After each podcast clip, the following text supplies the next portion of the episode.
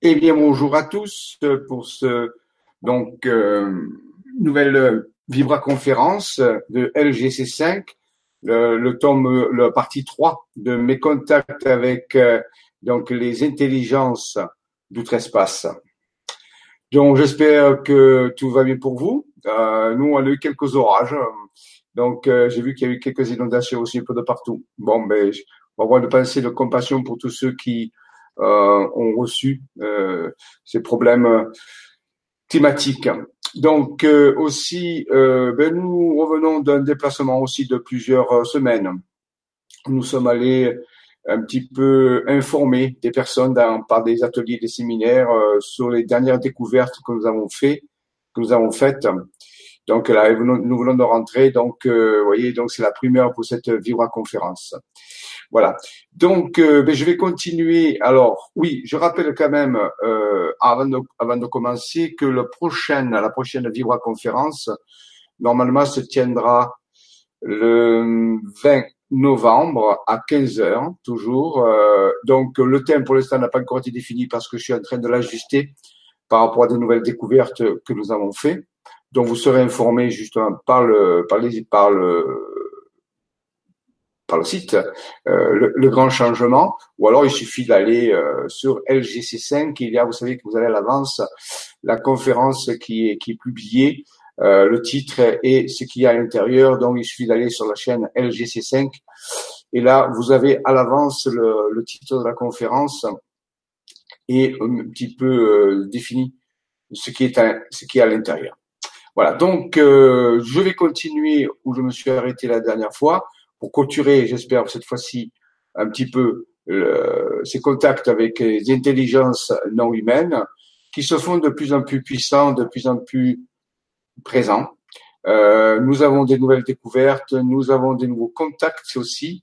Euh, tout ceci continue d'être en préparation parce que ça va très vite. Alors il faut composer avec les déplacements, avec les visites euh, dans différents lieux aussi. Euh, euh, dans certains pays. Nous revenons aussi de la Roumanie euh, avec Emmanuel Poisson. Nous sommes allés faire un travail là-bas euh, au niveau des chakras, au niveau des, des vortex d'énergie.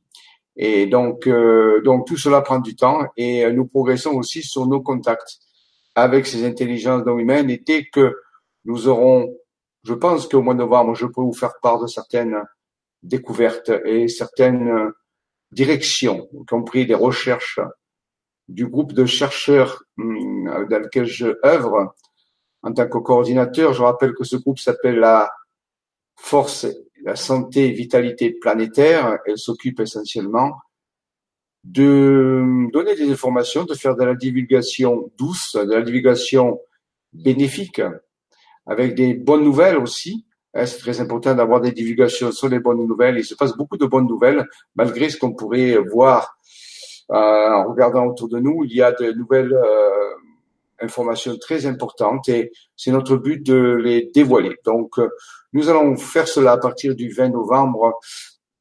Nous allons accélérer, comme je l'avais dit, nos informations, car je pense que nous avons donné pas mal de choses. Nous n'avons pas tout couvert. nous sommes loin de cela. On va faire un bon dans le temps, si vous voulez, et on va venir un petit peu dans les affaires qui nous intéressent pour préparer euh, cette année 2019 qui s'annonce avec de grands rendez-vous. Donc euh, maintenant, les vibra-conférences seront orientées sur des thèmes qui sont reliés à découvertes et aux recherches euh, du groupe Force Santé et Vitalité Planétaire, de temps en temps bien sûr agrémentés de anciennes données qui vont, qui vont venir soutenir les nouvelles découvertes. Voilà, c'est très important. De grandes choses se préparent. Euh, N'oubliez pas aussi, j'ai beaucoup parlé de ça, mais peut-être que les personnes qui nous rejoignent maintenant n'ont pas pu voir les 40 vibra-conférences qui ont été faites depuis le mois de mars 2015, lorsque j'ai débuté avec euh, donc sur la chaîne LGC2 et euh, donc euh, avec Nora. Et donc nous avons, ça fait à peu près une quarantaine de vidéos de deux heures où nous avons parlé de pas mal de sujets.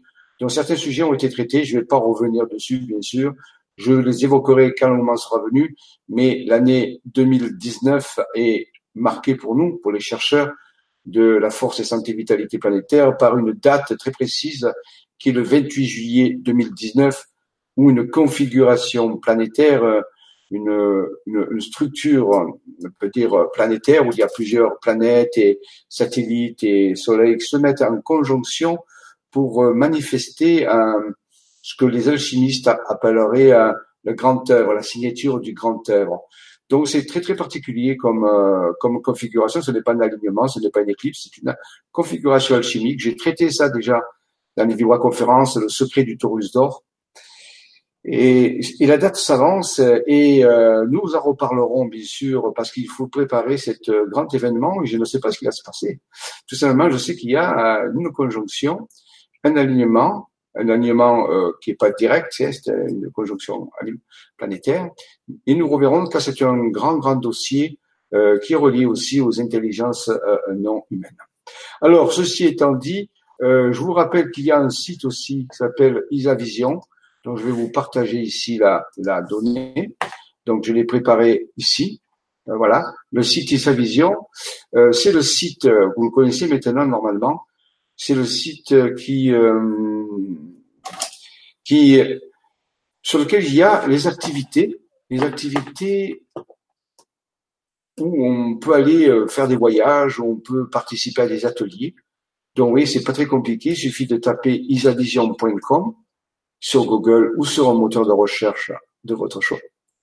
Et à ce moment-là, ben, vous avez euh, ici le nouveau programme. Euh, il suffit de cliquer sur automne programme. Ici, vous avez un PDF qui s'ouvre et vous avez le programme jusqu'à la fin décembre. Et je ferai mon nouveau programme, bien sûr, en décembre pour euh, pour les six mois de janvier à fin août 2019. Voilà, ce qui inclura toutes les grandes activités.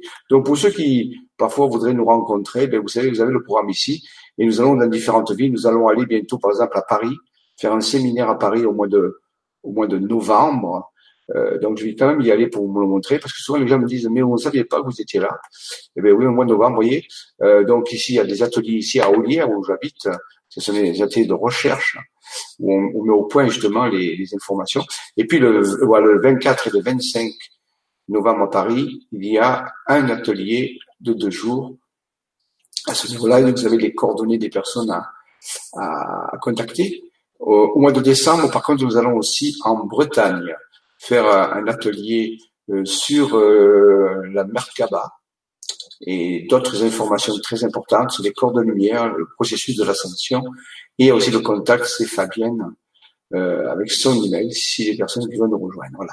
Nous allons aussi le, en décembre, le 8 et le 9 à Montélimar, du côté de Valence, aussi pour un programme, lui, par contre, plus sur les dernières découvertes que nous avons fait au sein du groupe. Vous voyez, donc c'est très très euh, très euh,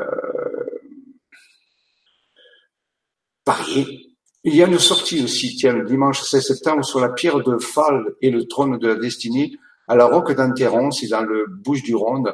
Euh, on va visiter un endroit très très particulier où il y a un secret relié d'une pierre qui devrait tomber du ciel. Et on va visiter aussi l'abbaye cistercienne de Sidvacan. Donc ça, c'est une sortie sur site. Vous voyez, sur les secrets des Templiers. Et euh, ah oui, là c'est quand même important. Le vendredi 21 décembre, c'est le solstice d'hiver. Eh bien, nous ferons une sortie exceptionnelle euh, au massif de la Sainte-Baume, ici en Provence, euh, où nous le faisons régulièrement hein, chaque année. Et là, on va travailler sur les énergies des vortex, des portes, et on va dans la grotte où Marie-Madeleine aurait résidé pendant euh, quelques années euh, lorsqu'elle est venue en Gaule. Donc, c'est toujours un moment très important il se passe des choses. Euh, il fait il fait froid bien sûr, c'est l'hiver, mais c'est très très intéressant. Il y a une petite randonnée avec un petit pique-nique aussi. Donc nous allons à, la grotte de la Sainte-Bombe, dans le massif de la Sainte-Bombe, le 21 décembre. Donc tout est marqué sur le programme. Voyez, voilà. Donc ceci étant fait, nous allons pouvoir aller directement à ce diaporama, voilà, qui va venir, j'espère le plan, voilà. Un peu long, je sais pas pourquoi il est, ah, c'est Voilà. Normalement, il devrait, je sais pas pourquoi il est, il est tout à l'heure il était prêt, alors voilà. voilà. Donc, euh, ici, je m'étais arrêté euh, un peu plus loin, mais c'est quand même important de, de refaire un petit point à l'arrière, parce que une, une de mes grands contacts que j'ai eu avec les, les célestes, c'est a été, je vous l'ai déjà dit, à Fatima. Dans cette, euh, je l'ai raconté la dernière fois, je ne vais pas le recommencer, mais dans cette, dans ce sanctuaire de Fatima, c'est là où j'ai un, un, un, contact de, entre troisième et quatrième type, avec des énergies, avec la vision, où j'ai vu les choses, où j'ai vu les vaisseaux, j'ai vu la base interdimensionnelle, comment montrer. Alors bien sûr, c'est un témoignage, hein, il n'y a pas de preuve de ça, alors que euh, nous avons maintenant quelqu'un qui nous a tracé la carte de cette base, qui s'appelle Véronique Radigois, et qui a pu recevoir euh, par un regard intérieur, par une intuition, que euh, des tracés qui montrent qu'il y a réellement une base interdimensionnelle euh, au niveau de Fatima, dans le sanctuaire de Fatima. Alors, ce qui n'empêche pas, bien sûr, l'apparition de la Vierge. Ce n'est pas, je ne remets pas en question du tout ça. Mais je dis qu'il y a une base interdimensionnelle. Ça, c'est euh, un vécu personnel, euh, à la fois visuel, ressenti et auditif, dans lequel il s'est passé quelque chose de très important. Il n'a pas été simplement, m'a pas montré que euh, Fatima était une base interdimensionnelle, euh, mais on m'a aussi euh, proposé une collaboration. On était quatre personnes, je rappelle ce jour-là, et dans cette dans cet endroit, on nous a proposé un, un, échange. Et les, intelligences non humaines qui étaient là, dont j'ignore pour l'instant d'où ils viennent, ceux-là, hein, ceux de la base de Fatima. Euh, ils font partie d'un collectif que nous appelons l'exil, qui sont euh, reliés au bras galactique d'Orion, c'est-à-dire à une confédération de, plusieurs intelligences non humaines. Et donc, euh, ils sont bénéfiques, bien sûr, ils aident l'humanité dans sa transition actuelle, dans sa euh, reformulation, on peut dire, et pour sortir de cette énorme crise que l'humanité vit actuellement à tous les niveaux. Et donc, euh, ils nous ont proposé de, si on pouvait leur transmettre une technique que nous avions reçue euh, à travers ce que j'appellerais moi les êtres intérieurs, parce qu'on travaille beaucoup dans le groupe avec le contact. Alors l'être intérieur, c'est une façon de dire la divinité, euh, le divin en soi, l'autre partie de nous-mêmes. Euh, il porte de, le, le moi supérieur. Donc, euh, nous travaillons beaucoup, nous, les chercheurs de la force, la santé, vitalité planétaire, à développer ce contact avec l'âme, on peut le dire ça, et recevoir des informations qui viennent de ces dimensions, qui sont des dimensions très, très euh, avancées, je dirais même plus que les extraterrestres. Et donc, euh, et nous avons reçu de ces de cette communication avec, avec les âmes, avec, je parle pas ici de défunts, je parle d'âmes, des âmes de chercheurs, l'être intérieur, quoi. Donc, euh, nous avons reçu de la part euh, de ces êtres intérieurs un graphique que vous voyez ici, en petit, et qui a été retracé par en reliant des sommets de montagne. J'ai déjà parlé de tout ça, bien sûr, en Provence, et qui va donner une technique qui permet d'avoir une action euh, fondamentale sur la mémoire collective de l'humanité. Parce que euh, savoir que je rappelle que le contact qui a, été fait euh, au niveau de la base de Fatima, interdimensionnelle, qui était une grande découverte pour moi, hein, j'étais très très étonné, bien sûr, hein, je n'y attendais pas. Euh, euh, c'est fait en 2011, euh, en septembre 2011, lorsqu'on préparait un voyage qu'on voulait faire au Portugal et en Espagne et faire venir des personnes avec nous. Nous étions quatre personnes en, on peut dire en, en éclaireur. Et euh, ils nous ont, ces intelligences humaines qui, qui sont là dans cette base, nous ont demandé qu'on leur transmette cette technique qui nous avait été elle-même transmise, pas révélée par des êtres intérieurs dessinés sur une carte. Et c'est une technique qui permet euh, de reconfigurer, de nettoyer, de transmuter les mémoires toxiques euh, perturbé, distordu, que l'humanité a pu accumuler tout au long de son histoire, depuis 200 000 ans qu'elle existe en gros, l'humanité a pensé et a utilisé beaucoup d'informations qu'elle a stockées dans ce qu'on appelle l'inconscient collectif, ce que Jung appelait l'inconscient collectif, ou que d'autres chercheurs comme Rupert Sheldrake, un biologiste anglais appelle le champ morphogénétique. Par exemple, aussi Teilhard de Chardin, qui était un chercheur, un paléontologue, euh, à l'appel la noosphère, la sphère de l'esprit. Et eh bien donc cette grande mémoire qu'on pourrait appeler, euh, qui, qui, dans lequel la planète baigne, ce champ de, mémoire, et a été euh, rempli de mémoires toxiques, de mémoires distordues, en même temps aussi bien sûr de mémoire bénéfique, mais je pense que la proportion de mémoire toxique a été beaucoup plus importante. Et les extraterrestres, les INH, nous ont dit que euh, quand les énergies vont arriver, quand les changements vont arriver, si le champ morphogénétique de la planète est toujours perturbé à, ce niveau-là, cela pourrait provoquer des euh, perturbations assez importantes que pourrait vivre euh, l'humanité. Donc, ils nous ont proposé de leur transmettre cette technique. Nous leur avons transmis cette technique et, euh, bien sûr, ils sûrement, ils vont sûrement utiliser pour nous permettre de continuer à, à vivre euh, les années que nous avons à faire pour, avant la grande tribulation finale. Donc, je pense que c'est une, une, aide qui nous a apporté euh, en utilisant eux-mêmes cette technique. Alors, nous-mêmes, nous l'utilisons. C'est une technique qui est reliée euh, à, la méthode d'eau Oponopono, qui veut dire euh, rendre droit, justement, rectifier les mémoires. Donc c'est une méthode euh, Oponopono qui, grâce à, lorsqu'elle est utilisée avec la méthode des mémoires, des, des blocs de mémoriel que j'appelle euh, de mémoire toxique planétaire, euh, augmente son champ d'action. C'est-à-dire c'est comme un gigantesque Oponopono qui est fait, et, et donc ça nettoie le champ morphogénétique, ça le restructure, on pourrait dire que c'est une action de transmutation alchimique spirituelle.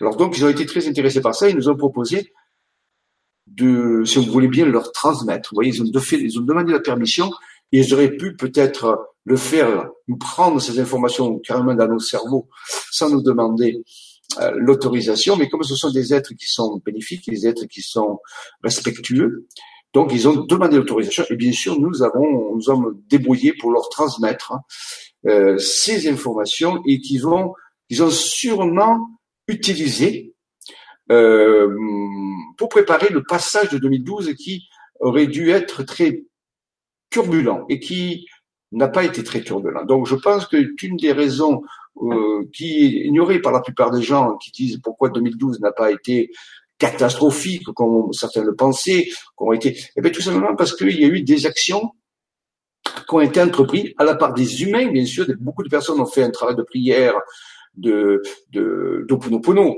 sur euh, cet événement qui était quand même très euh, particulier, surtout il était relié à la prophétie des Mayas. Et euh, les intelligences humaines qui sont là pour soutenir ce, cette transformation l'ont fait aussi. Ils ont utilisé sur cette méthode d'une façon peut-être un peu plus efficace quelque part, et ils vont, ils vont nous permettre, si vous voulez, c'est ma conviction personnelle, bien sûr, vous n'êtes pas sûr de me croire, et rappelez-vous ce que je vous ai dit, dans tout ce que je dis, rien n'est vrai, mais, mais cela pourrait être vrai, mais si euh, vous pensez que c'est vrai, eh bien, essayez de, essayez de comprendre pourquoi c'est vrai. Je vous le dis toujours, c'est vraiment important de ce que je vous dis, parce que moi, c'est vrai pour moi, mais c'est, je, je me doute bien que c'est peut-être pas forcément vrai pour vous. C'est pas, c'est pas grave. Hein. Mais voilà. Donc c'est un témoignage. Un témoignage n'a pas besoin de se de prouver. Hein. Il est un témoignage. Point. Donc euh, pour moi c'est vrai, bien sûr. Mais pour vous, euh, je, moi, ça m'a dit réfléchir. Il existe des méthodes actuellement qui ont été transmises par des euh, civilisations des âmes, j'appelle ça la civilisation des âmes, euh, pour pouvoir aider l'humanité à faire son son passage, sa, sa tribulation en ayant le moins de casse possible. Et on peut être aidé par des intelligences non humaines, par des groupes d'intelligences non humaines qui peuvent nous soutenir si on le demande, si on en fait la demande, euh, pour mieux vivre cette Et le fait de cette base a été pour moi la, une des premières actions de collaboration que le petit groupe qui était, qui était là a pu faire avec ces intelligences humaines en voyant la base et en voyant les vaisseaux à cet endroit. Donc pour moi c'était très très important puisque ça va avoir un impact colossal sur la suite de, de nos découvertes. Donc c'est pour moi, ce n'a pas été un contact simple euh, de dire voilà, mais il y a une base ou il y a des vaisseaux, ainsi de suite, mais il y a eu un vrai échange, un vrai transfert d'informations. Qu'est-ce qu'ils nous ont donné nous euh, Eux, eh bien, ils nous ont révélé leur présence déjà. Ils nous ont sûrement donné des informations que nous avons euh, encodées dans notre subconscient, parce que lorsqu'on rentre en contact avec un champ de conscience de ce type-là, il y a toujours un transfert d'informations, même s'il est inconscient. s'il va dans le subconscient. Mais d'autre côté, bien sûr, nous, nous, allons, nous, leur avons, nous, ah, nous leur avons donné euh, cette méthode qui nous avait été transmise, elle, par, je rappelle, les, la, les civilisations des âmes. Voilà, donc c'est, je voulais revenir dessus parce que autrefois je l'ai, je suis passé rapidement et j'ai réfléchi, j'ai dit, mais c'est ça le joyau en réalité, c'est un, c'est plus qu'un contact, c'est un, presque un rendez-vous et c'est presque une rencontre et un échange. Donc avec les, les INH, on peut avoir des échanges. Ce n'est pas seulement avoir des contacts, seulement leur donner un message, mais il y a une véritable collaboration. Et vous verrez, et vous verrez qu'au cours du temps, euh, ça va être de plus en plus intéressant parce que cette collaboration est vraiment ce qu'ils veulent. Une collaboration à part entière, d'égalité à égalité, entre des humains et des intelligences non humaines, euh, bénéfiques, bienveillantes, qui souhaitent nous aider si nous demandons de l'aide, si, voilà, bien sûr, voilà, ils ne feront pas euh, de leur proposition parce que ça serait une prédation et ça serait quelque chose qui n'irait pas dans leur code de comportement. Voilà. Donc, merci encore à ces intelligents non humains. Je vous rappelle, je ne sais pas de quel euh, système stellaire ils viennent. Je sais qu'elles sont dans cette base. Et depuis, on a découvert moult autres bases. J'ai fait déjà des vidéos là-dessus où j'ai démontré qu'il y a eu d'autres bases. Et on en découvre encore, grâce à des dessins qui apparaissent, de plus en plus euh, des personnes découvrent l'existence de ces bases et euh, qui nous aident et nous soutiennent pour différentes actions à mener euh, pour cette pour ce passage. Voilà. Merci encore à ces intelligences non humaines. Je rappelle voilà à peu près la simulation de ce que j'avais vu dans mon esprit au moment où j'étais à Fatima. Euh, donc là, bien sûr, c'est un photomontage, bien sûr, mais on peut dire que je voyais ça par intermittence, je l'avais expliqué. Une fois, je voyais le vaisseau, une fois, je revoyais euh, la, la, place telle qu'elle était normalement. Donc, on m'a bien montré, et les visions que j'avais, je les avais les yeux ouverts. Je n'avais pas, bien sûr, j'étais dans ma dans une, euh, attitude normale, bien sûr, je n'avais pas quoi que ce soit. Donc, euh, et ça a été pour moi une, un, un, jour euh, très important. J'appelle ça une rencontre de troisième type ou de, même de quatrième type, dans le sens qu'il y a eu euh, une action, une collaboration avec euh, ces INH. Voilà. Base interdimensionnelle d'Orion, on pense qu'ils sont reliés à ce euh, bras galactique d'Orion. Euh, J'avais déjà rappelé ça que les, les, êtres avec qui nous travaillons sont comme une fédération, un groupe énorme de grande quantité d'espèces, mais qui ne sont pas d'un lieu très particulier, mais ce qu'on appelle le bras galactique d'Orion, c'est-à-dire euh, voilà un des bras de notre galaxie. Si vous connaissez un peu l'astronomie, vous cherchez sur euh, Google bras galactique d'Orion et vous verrez des schémas qui vous montrent ce qu'est le bras galactique d'Orion. Voilà, donc c'est un ce niveau-là. J'avais expliqué aussi que après cette euh, de ce contact, Monsieur Raymond, Monsieur Maxime Penin, pardon, avait reçu euh, par la part de la civilisation des âmes, c'est-à-dire par rapport à son être intérieur, ce schéma curieux qui euh, était fait par des villes et des montagnes en Portugal, qui étaient reliées bien sûr à Fatima. Donc euh, comme une comme si nous révélaient leur présence, bien sûr avec un dessin un peu particulier, mais euh, un dessin un peu particulier à ce niveau-là. Voilà. Donc bien. Alors donc euh,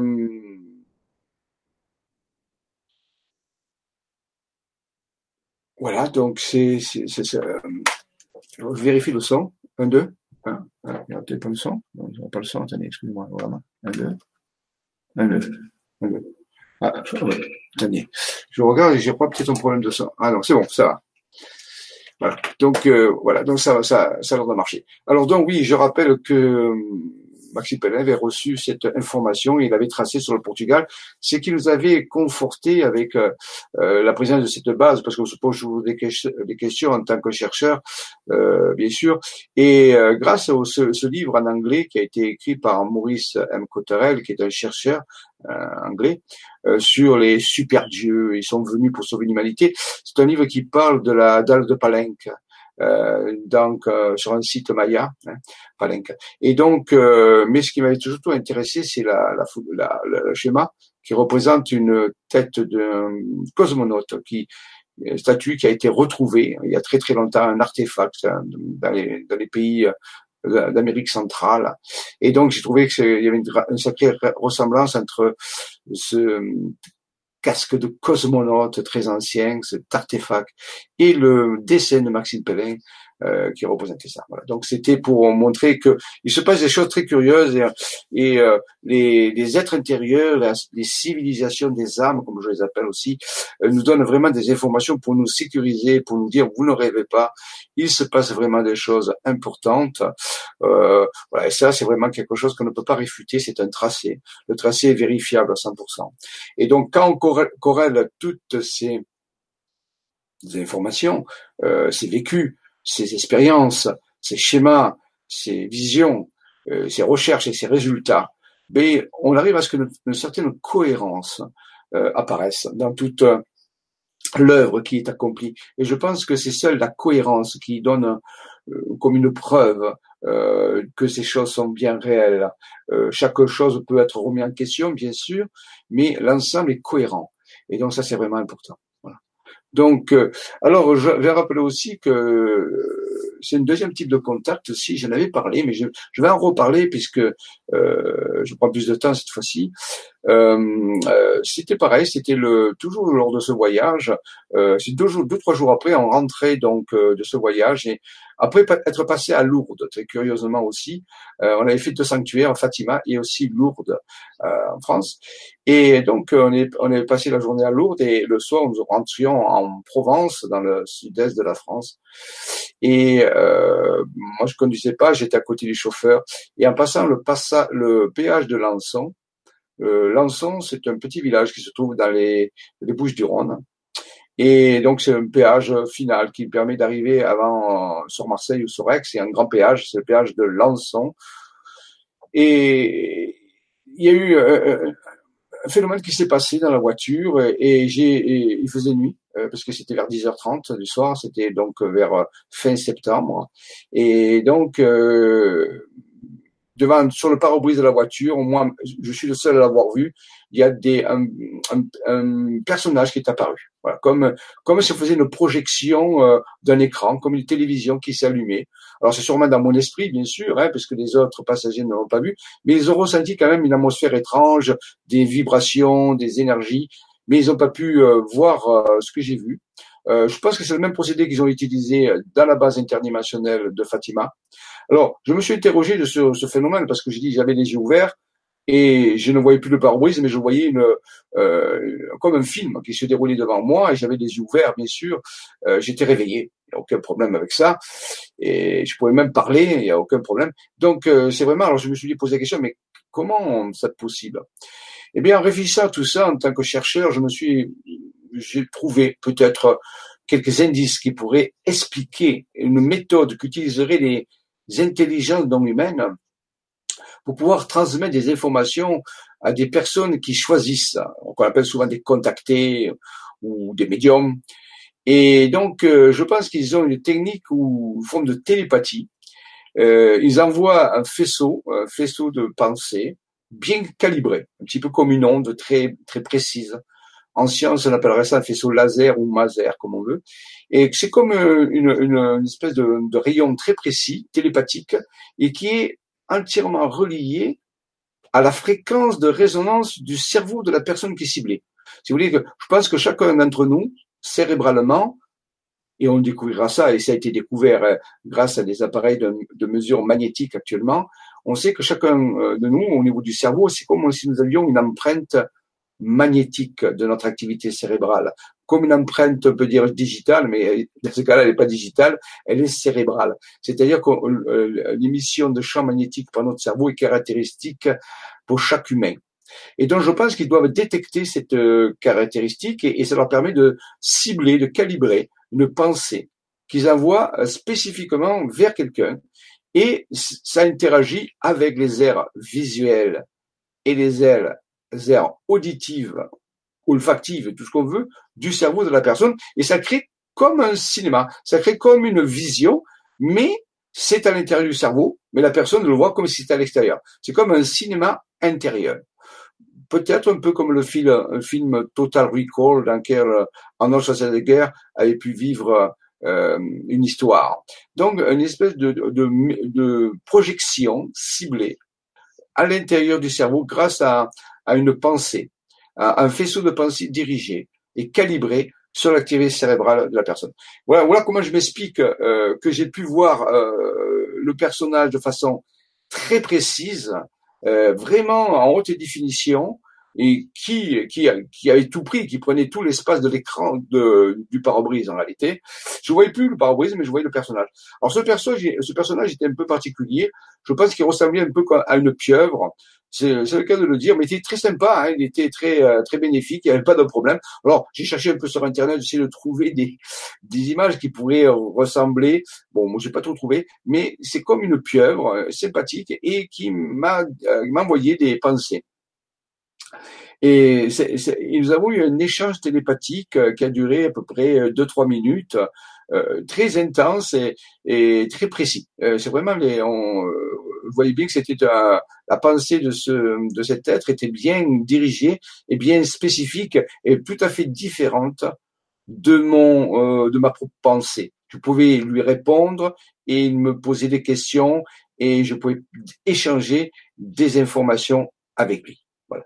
Donc, la teneur du message était assez personnelle. On a échangé sur des, des événements euh, qui s'étaient en train de se passer et il m'a seulement dit aussi euh, que le travail qui avait été accompli jusqu'à maintenant était euh, relativement correct et euh, avait donné de bons résultats. Voilà. Donc c'était un peu comme un encouragement, mais et aussi nous disait de voilà de mieux définir nos objectifs, d'être plus précis dans les, les opérations que nous allions mener sur le terrain cela concernait avant tout le groupe de recherche La Force et la Santé Vitalité Planétaire. Donc c'est un peu comme si il nous faisait un débriefing de les opérations qui avaient été menées jusqu'à maintenant. Donc voilà. Donc moi, je j'ai fait des suppositions de sa provenance. Là, je ne suis pas du tout sûr hein, parce que je ne savais pas du tout où il provient. Peut-être qu'il viendrait, pour moi, d'un système de Sirius, possible, parce qu'il avait l'air un peu marin. Donc, euh, euh donc comme Sirius dans la légende, ce sont des êtres d'eau. Euh, je bien Sirius. Alors, c'est vrai je lui ai demandé son nom, m'a donné euh, télépathiquement. J'ai dit mais comment euh, on peut vous, vous appeler? Et là, il m'a dit vous n'allez pas du tout pouvoir euh, comprendre nos, noms parce que c'est pas des noms, ce sont des vibrations. Et puis il m'a fait comme j'ai entendu comme une espèce de de, de sirène euh, modulée, ça faisait si si, RCI, un truc comme ça. Et donc c'est vrai que ça ne correspond pas du tout à nos euh, normes de langage à nous. Hein. Voilà, donc euh, donc voilà. Donc cet être, je l'ai rencontré ben, justement deux jours après avoir euh, la, la, la, base de Fatima. Donc dans cette voiture, on nous étions quatre personnes et, et après bien sûr j'ai expliqué tout ça à, à, aux personnes qui étaient là, à mes amis, et donc ils ont été très intéressés. Donc c'était une continuité. C'est la première fois que j'ai eu deux contacts en, en si peu de temps si peu de temps. Euh, c'était vraiment exceptionnel euh, euh, à ce niveau-là. Voilà. Donc ça, c'était un contact avant des INH. Donc vous voyez, euh, il est possible que des INH puissent rentrer en contact avec des humains de façon ciblée et très spécifique, et que la, seule la personne qui est visée voit, entend et reçoive des informations, même s'il est au milieu de, de, foule, c'est au milieu d'autres groupes et ces personnes-là vont peut-être rien voir et rien ressentir. Donc ça, je le dis pour des personnes qui pourraient vivre ça et se dire mais je suis fou, j'ai j'ai eu des hallucinations. Euh, pas du tout, euh, pas du tout, pas d'hallucination du tout. C'est trop cohérent, c'est trop, il y a, il y a, c'est quelque chose qui est très stable et très percutant. Et, donc, euh, mais je, je donne ces explications pour que les personnes qui peuvent recevoir ou qui ont reçu ou qui pourraient recevoir dans le futur d'informations provenant d'autres dimensions, d'autres êtres, euh, et voir qu'ils peuvent les recevoir spécifiquement sur eux. Or, le champ de la pensée, le champ spécifique de la pensée, euh, peut être peut s'élargir. C'est-à-dire qu'on pourrait toucher, il pourrait viser plusieurs personnes. C'est-à-dire qu'il pourrait toucher trois ou quatre personnes en même temps sur un groupe de dix, par exemple. Oui, donc on peut euh, penser que la modulation, la, la bande spectrale d'émission pourrait être plus large. Moi, elle était spécifique à moi, elle était calée sur mon activité cérébrale. Ils voulaient parler qu'à moi. Bon, c'est comme ça, c'est leur choix. Mais on pourrait envisager qu'ils pourraient parler à un collectif, bien sûr. Un collectif qui serait perdu au milieu d'une foule, pourquoi pas, vous Donc, vous voyez, euh, c'est intéressant de le savoir, euh, c'est à, examiner. Euh, mais je pense que certaines recherches sur Terre, dans certains laboratoires spéciaux, spéciaux, on connaît déjà ces choses-là. Je veux dire, c'est pas, là de la science-fiction, mais je pense que sur Terre, des recherches dans ce cadre-là ont été déjà accomplies. Voilà. Donc, euh, alors, euh, le, pour parler un petit peu aussi euh, de ce collectif euh, que j'appelle XIL, qui, alors je rappelle que XIL, euh, c'est une grande quantité de civilisations extraterrestres qui nous aident. Enfin, nous, c'est ce que nous euh, avons comme information hein, et que nous vivons euh, avec des contacts. Parce que là, je vous parle, moi je vous parle ceux avec qui j'étais en contact et que je suis toujours en contact, bien sûr, depuis des années, font partie d'Exil. Xil, K apostrophe S-I-L, c'est un mot qui existe, qui vient de l'hébreu ancien, qui se prononce Kézil. Alors, je le prononce mal, hein, c'est Kézil. Et Kézil, ça veut dire ceux d'Orion. Oui, c'est quand même, vous pouvez vérifier cette information, c'est même noté dans l'Ancien Testament, dans le livre de Job. Donc, euh, Kézil, ceux d'Orion en hébreu. Donc voilà, ceux du bras d'Orion en réalité. Et un jour, on nous a donné une information euh, reliée, à une carte, à une, un tracé sur une carte. Et on nous révèle, grâce à un schéma qui a été fait, qu'il est possible qu'une euh, qu'un des commandeurs, un des pas commandants, mais oui un commandeur de cette euh, structure de Xil pourrait s'appeler Arac le Grand alors on avait reçu euh, cette information, euh, puis on a trouvé un jour un livre qui parlait de ça justement, à notre grande surprise. Et ce livre euh, nous parlait de ce commandant en chef d'une flotte d'intelligence non humaine qui s'appelle Arak le Grand. Alors donc voilà, bon pour l'instant bien sûr ce n'est pas une preuve, mais c'est quand même intéressant de mieux cibler à qui nous avons affaire. Ah, surtout que ce schéma, il va apparaître bien sûr sur une carte un peu plus loin, et vous le verrez qu'il a été tracé en reliant des sommets de montagne entre eux à partir d'une vision. Donc c'est une corrélation entre euh, l'information d'un livre hein, qui s'appelle, vous voyez, SO, S-O, A complexe, tel qu'il y a le, le saut d'Arak le Grand, euh, où il y a, on, explique un petit peu ce qui est rapport à ce saut. bien sûr, c'est une, euh, un livre, c'est une écriture, mais nous avons trouvé, nous, ce symbole euh, sur les schémas que nous envoient les civilisations des âmes pour nous guider à travers ce travail. Donc, il y a une corrélation entre les deux. C'est ce qui nous a intéressés. Donc, Arak le Grand, un candidat possible. Donc, vous voyez ici, là, vous avez la, la, la carte sur laquelle apparaît le symbole, on le voit ici, là, hein, ce, ce, symbole, ce A avec des petites ailettes, ben, je vous remets en arrière, vous voyez, c'est l'identique à celui-là. Alors c'est pas euh, Maxime Pellin qui a voulu reproduire le symbole sur la carte. Hein. Eh ben, le symbole il a été fait avant, avant qu'on puisse vérifier qu'il y a un livre qui existe avec toute une série de synchronicités qui nous a amené à ce que ce livre tombe, nous tombe dans les mains. Après que Monsieur Maxime Pellin, qui est un chercheur du groupe de la force et la santé de la vitalité planétaire, euh, ait, reçu l'information et l'ait tracé sur la carte. Donc, vous voyez, on aurait pu dire, mais il a, pris l'information sur le livre et puis il a euh, trouvé euh, le, le, symbole sur la carte. Non, c'est l'inverse, c'est-à-dire qu'il a trouvé le symbole sur la carte, c'est-à-dire qu'il a trouvé, on lui a donné l'information, il a retracé et euh, on l'a plus tard, quelques temps plus tard, on a eu accès à un livre qui s'appelle Sceaux, dans lequel il y a des sceaux, des, des sceaux, c'est-à-dire des, des, dessins euh, radioniques. Euh, et, euh, et bien, il y en avait un dédié à Raglegra et qui ressemble bien sûr, regardez bien, étrangement, au sceau qui a été trouvé ici euh, par euh, Maxime Pellin, là, sur la carte. Alors voilà, donc vous voyez cette carte est très intéressante. je ne vais pas m'y m'y concentrer euh, ça, ça viendra au cours du temps encore. Mais je vous faire remarquer que euh, par rapport à ce saut de Harak le Grand, je peux dire commandeur en chef de, pourquoi pas, euh, de cette fédération qui ressemble, qui rassemble plusieurs espèces extraterrestres hein, ou d'intelligence humaine. Eh bien, ici, en dessous, on a comme une espèce de zigzag euh, qui a été tracé en reliant des sommets de montagne, le tout incorporé pour l'instant dans une étoile dite de David ou une étoile à six branches. Alors, après, il y a d'autres symboles qui se mettent derrière. C'est pas mon propos d'en parler aujourd'hui, mais moi, je vais simplement reparler entre ce A qui est là et c'est ce, cet éclair. Hein. Ça ressemble un peu à un éclair hein, en réalité, oui, ou une rune. Euh, dans la dans la runologie, ce tracé s'appelle le tracé de la rune Sowelu, Sowelu, Sowelu qui est la rune du soleil. Et donc euh, relié à, la lumière du soleil. Hein. La rune Sowelu, vous pouvez vérifier si vous cherchez dans Google euh, le, les runes du Furtak. Furtak, c'est le nom de l'alphabet runique, le Furtak. Et dedans, vous trouvez la lune, la rune Sowelu, S-O-W-E-L-U, je crois.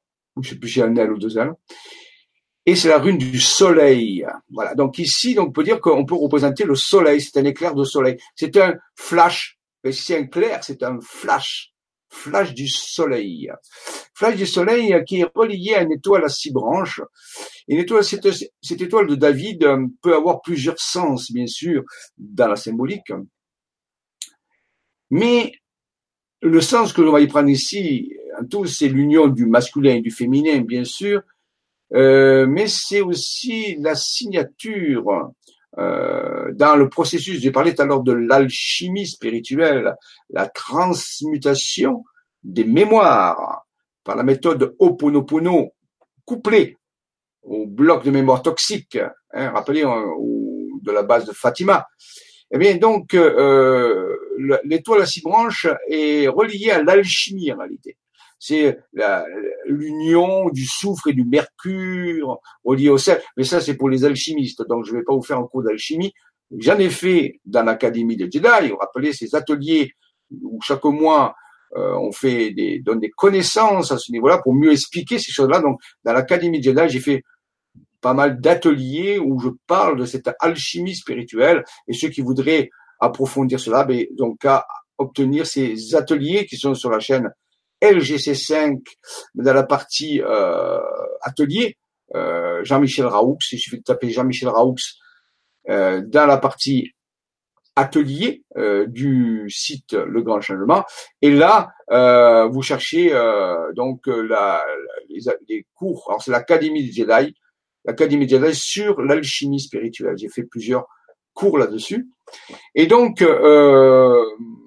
comme tout à l'heure, je vous parlais de cette alchimisation du 28 juillet 2019, rappelez-vous, cette configuration planétaire où il va y avoir des planètes et des, satellites et, des étoiles qui vont se trouver en configuration alchimique du grand œuvre. Et eh bien ici, on, c'est comme si on nous annonçait un événement, puisque l'étoile à six branches est une signature de transmutation alchimique à relier à un éclair, à un éclair qui pourrait provenir, puisque c'est la rune Soelu, du soleil. Donc, c'est-à-dire un événement d'union du masculin et du féminin, de transmutation alchimique relatif à un éclair euh, prenant provenant du soleil probablement, le tout connecté à Rac le Grand, c'est-à-dire la flotte, euh, la flotte euh, d'exil, cette, cette grande fédération d'intelligents domaines qui nous aident et nous soutiennent. Donc, vous voyez, il y a, on peut interpréter le dessin comme ça. Il y a comme s'il nous aidait à, à préparer cet éclair.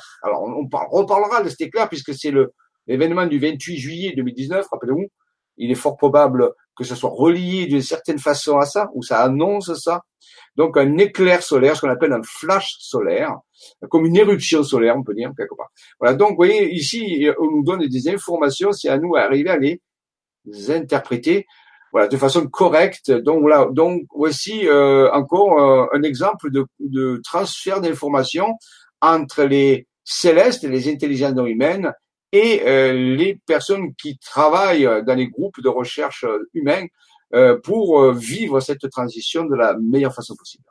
Voilà. Voici donc, je vous montre ici sur la diapositive qui vient justement cette relation qui existe entre l'étoile à six branches et euh, l'alchimie, puisqu'ici nous avons un diagramme alchimique. Alors pour ceux qui connaissent pas l'alchimie, bien sûr, ça peut paraître comme être de l'hébreu. Mais bien sûr, voilà, donc euh, là je vous montre hein, que ici on parle bien de volatile, d'abyssius, de supérieur, inférieur, fiction. Ce sont des termes d'alchimie en réalité. Voilà. Et donc euh, c'est relié à des configurations, des positions des planètes et des étoiles dans le ciel en fonction de certaines dates. Voilà. Donc euh, voilà, on s'est arrêté là la dernière fois, j'étais pas allé plus loin, mais vous voyez, j'essaie de faire des corrélations. Donc je refais une petite image en arrière pour vous montrer. Vous voyez, on voit ici l'étoile à six branches et l'éclair Et on peut bien sûr relier tout ça au 28 juillet 2019, où la configuration dans le ciel sera alchimique, et ici on nous parle de grande alchimique. Donc vous voyez, il y a des corrélations à euh, compléter. Rassurez-vous, tout ceci sera euh, plus développé dans, l'avenir, dans les prochaines Vibra conférences, puisqu'on va s'approcher petit à petit, euh, dans les mois qui suivent, de, ce, de cette date du 28 juillet 2019, où la configuration planétaire alchimique apparaîtra dans le ciel. Voilà. Donc, vous voyez ici, je vous montre bien le, rapport qui peut exister avec cette alchimie et la carte qui a été révélée à Maxime Pellin je rappelle, non pas par les extraterrestres, voici, mais par la civilisation des âmes, qui sont, on peut dire, euh, comme une hiérarchie, un peu au-delà des intelligences humaines, un petit peu au-delà des extraterrestres. Il existerait une hiérarchie, que j'appellerais moi la civilisation des âmes, des civilisations beaucoup plus avancées, des êtres intérieurs, qui donneraient des informations pour, rappelez-vous, aider les, humains à faire la transition planétaire, ou peut-être, il est possible, un flash solaire vienne œuvrer euh, au moment euh, opportun. Voilà, donc ici, alors j'ai un peu illustré ce que pourrait devenir ce flash solaire. En réalité, il est peut-être relié à l'activité de notre galaxie, c'est-à-dire au trou noir qui serait, qui, qui existerait au centre de notre galaxie. Je rappelle que, je rappelle que notre système solaire euh, fait partie, euh, justement fait partie du bras d'Orion, faut le savoir. Hein. Donc, donc dans l'astronomie, euh, notre euh, notre système solaire fait partie du bras galactique d'Orion et qu'il est euh, et que notre galaxie s'appelle la Voie lactée a en son centre et c'est éprouvé à présent un trou noir qui a une certaine forme d'activité hein, d'activité qu'on appelle ça des quasars, l'activité de quasars qui émet des jets d'énergie très puissants et il semblerait que lorsque le trou noir émet ces jets d'énergie, ben, il y ait des transformations au niveau de la conscience qui peuvent euh, apparaître dans les mondes des civilisations qui sont reliés à cette euh, transformation euh, de lumière quelque part. Et cet éclair peut-être pourrait signifier à la fois une activité du Soleil très spécifique qui elle-même serait reliée à l'activité de notre trou noir. Je rappelle pour ceux qui voudraient chercher ce trou noir sur Google, ben il suffit de taper, il a un nom, et les scientifiques ont appelé ce trou noir Sagittarius A Ouest. Sagittarius parce qu'il est dans la direction de la constellation du Sagittaire. Et à ouest, c'est une euh, dénomination. Donc Sagittarius comme Sagittaire à ouest, c'est le nom de notre trou noir. Donc vous voyez ici, on commence à mieux euh, cerner le message de ces intelligences non humaines, reliées elles-mêmes par les messages des âmes, des civilisations des âmes, qui rappelez-vous est une beaucoup plus avancée, qui n'est pas de, cette, de ce monde. Hein. Les extraterrestres sont plus proches de nous que la, les civilisations des âmes. Mais les civilisations des âmes, alors il y a comme une collaboration entre les civilisations des âmes, les humains sur Terre et les extraterrestres bénéfiques, bien sûr, euh, pour préparer cette, série d'événements extraordinaires qui va euh, peut-être donner à l'humanité l'occasion de se transformer, de passer à un autre niveau de conscience pour échapper peut-être à euh, quelque chose qui semblerait assez difficile à vivre dans les années qui viennent. Donc une espèce d'une alternative positive si nous répondons bien sûr présent et correctement à ces invitations. Voilà. Donc, euh, dans l'étude euh, que mon ami Anton Park, euh, qui, euh, j'en ai déjà parlé, qui est un écrivain qui écrit sur des sujets un peu particuliers, qui sont l'histoire un peu secrète de l'humanité, euh, tout à fait différente de ce qu'on connaît actuellement. Il a publié plusieurs livres dans sa maison d'édition, dont Le secret des étoiles sombres, euh, Adam Genesis, Le retour du phénix, et il vient de sortir à pas longtemps un livre sur les Templiers, euh, très très intéressant, très toujours plein de révélations très importantes. Et dans de ces livres, certaines euh, illustrations, il montre que les pyramides, par exemple, d'Égypte ou ailleurs, auraient pu cacher une technologie qui n'est plus du tout visible, bien sûr, actuellement, euh, puisqu'il y a plusieurs milliers d'années ou centaines de milliers d'années qui se sont écoulées depuis. Et donc, euh, on aurait, euh, c'est une surprise si on pouvait voir, si on pouvait voyager dans le temps, mais admettons, et voir ce que auraient été ces pyramides à, l'époque justement où elles fonctionnaient.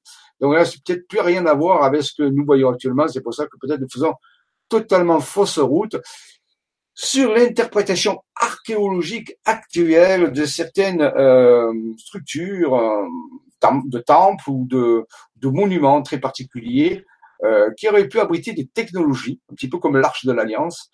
Euh, et donc euh, voilà. Donc ici, son hypothèse dans ce travail, c'est que la, la, la, la, grande pyramide qu'il appelle, qu'il appelle Bit Ra-M, non pas la pyramide de Khéops, euh, la grande pyramide a, a, abrité une technologie, entre autres, qui aurait pu générer un champ de force sphérique. Donc, on représente ici la, la, la photographie sur le, un champ de force sphérique qui aurait des propriétés très particulières pour pouvoir utiliser au sein de la pyramide des technologies très sensibles de communication.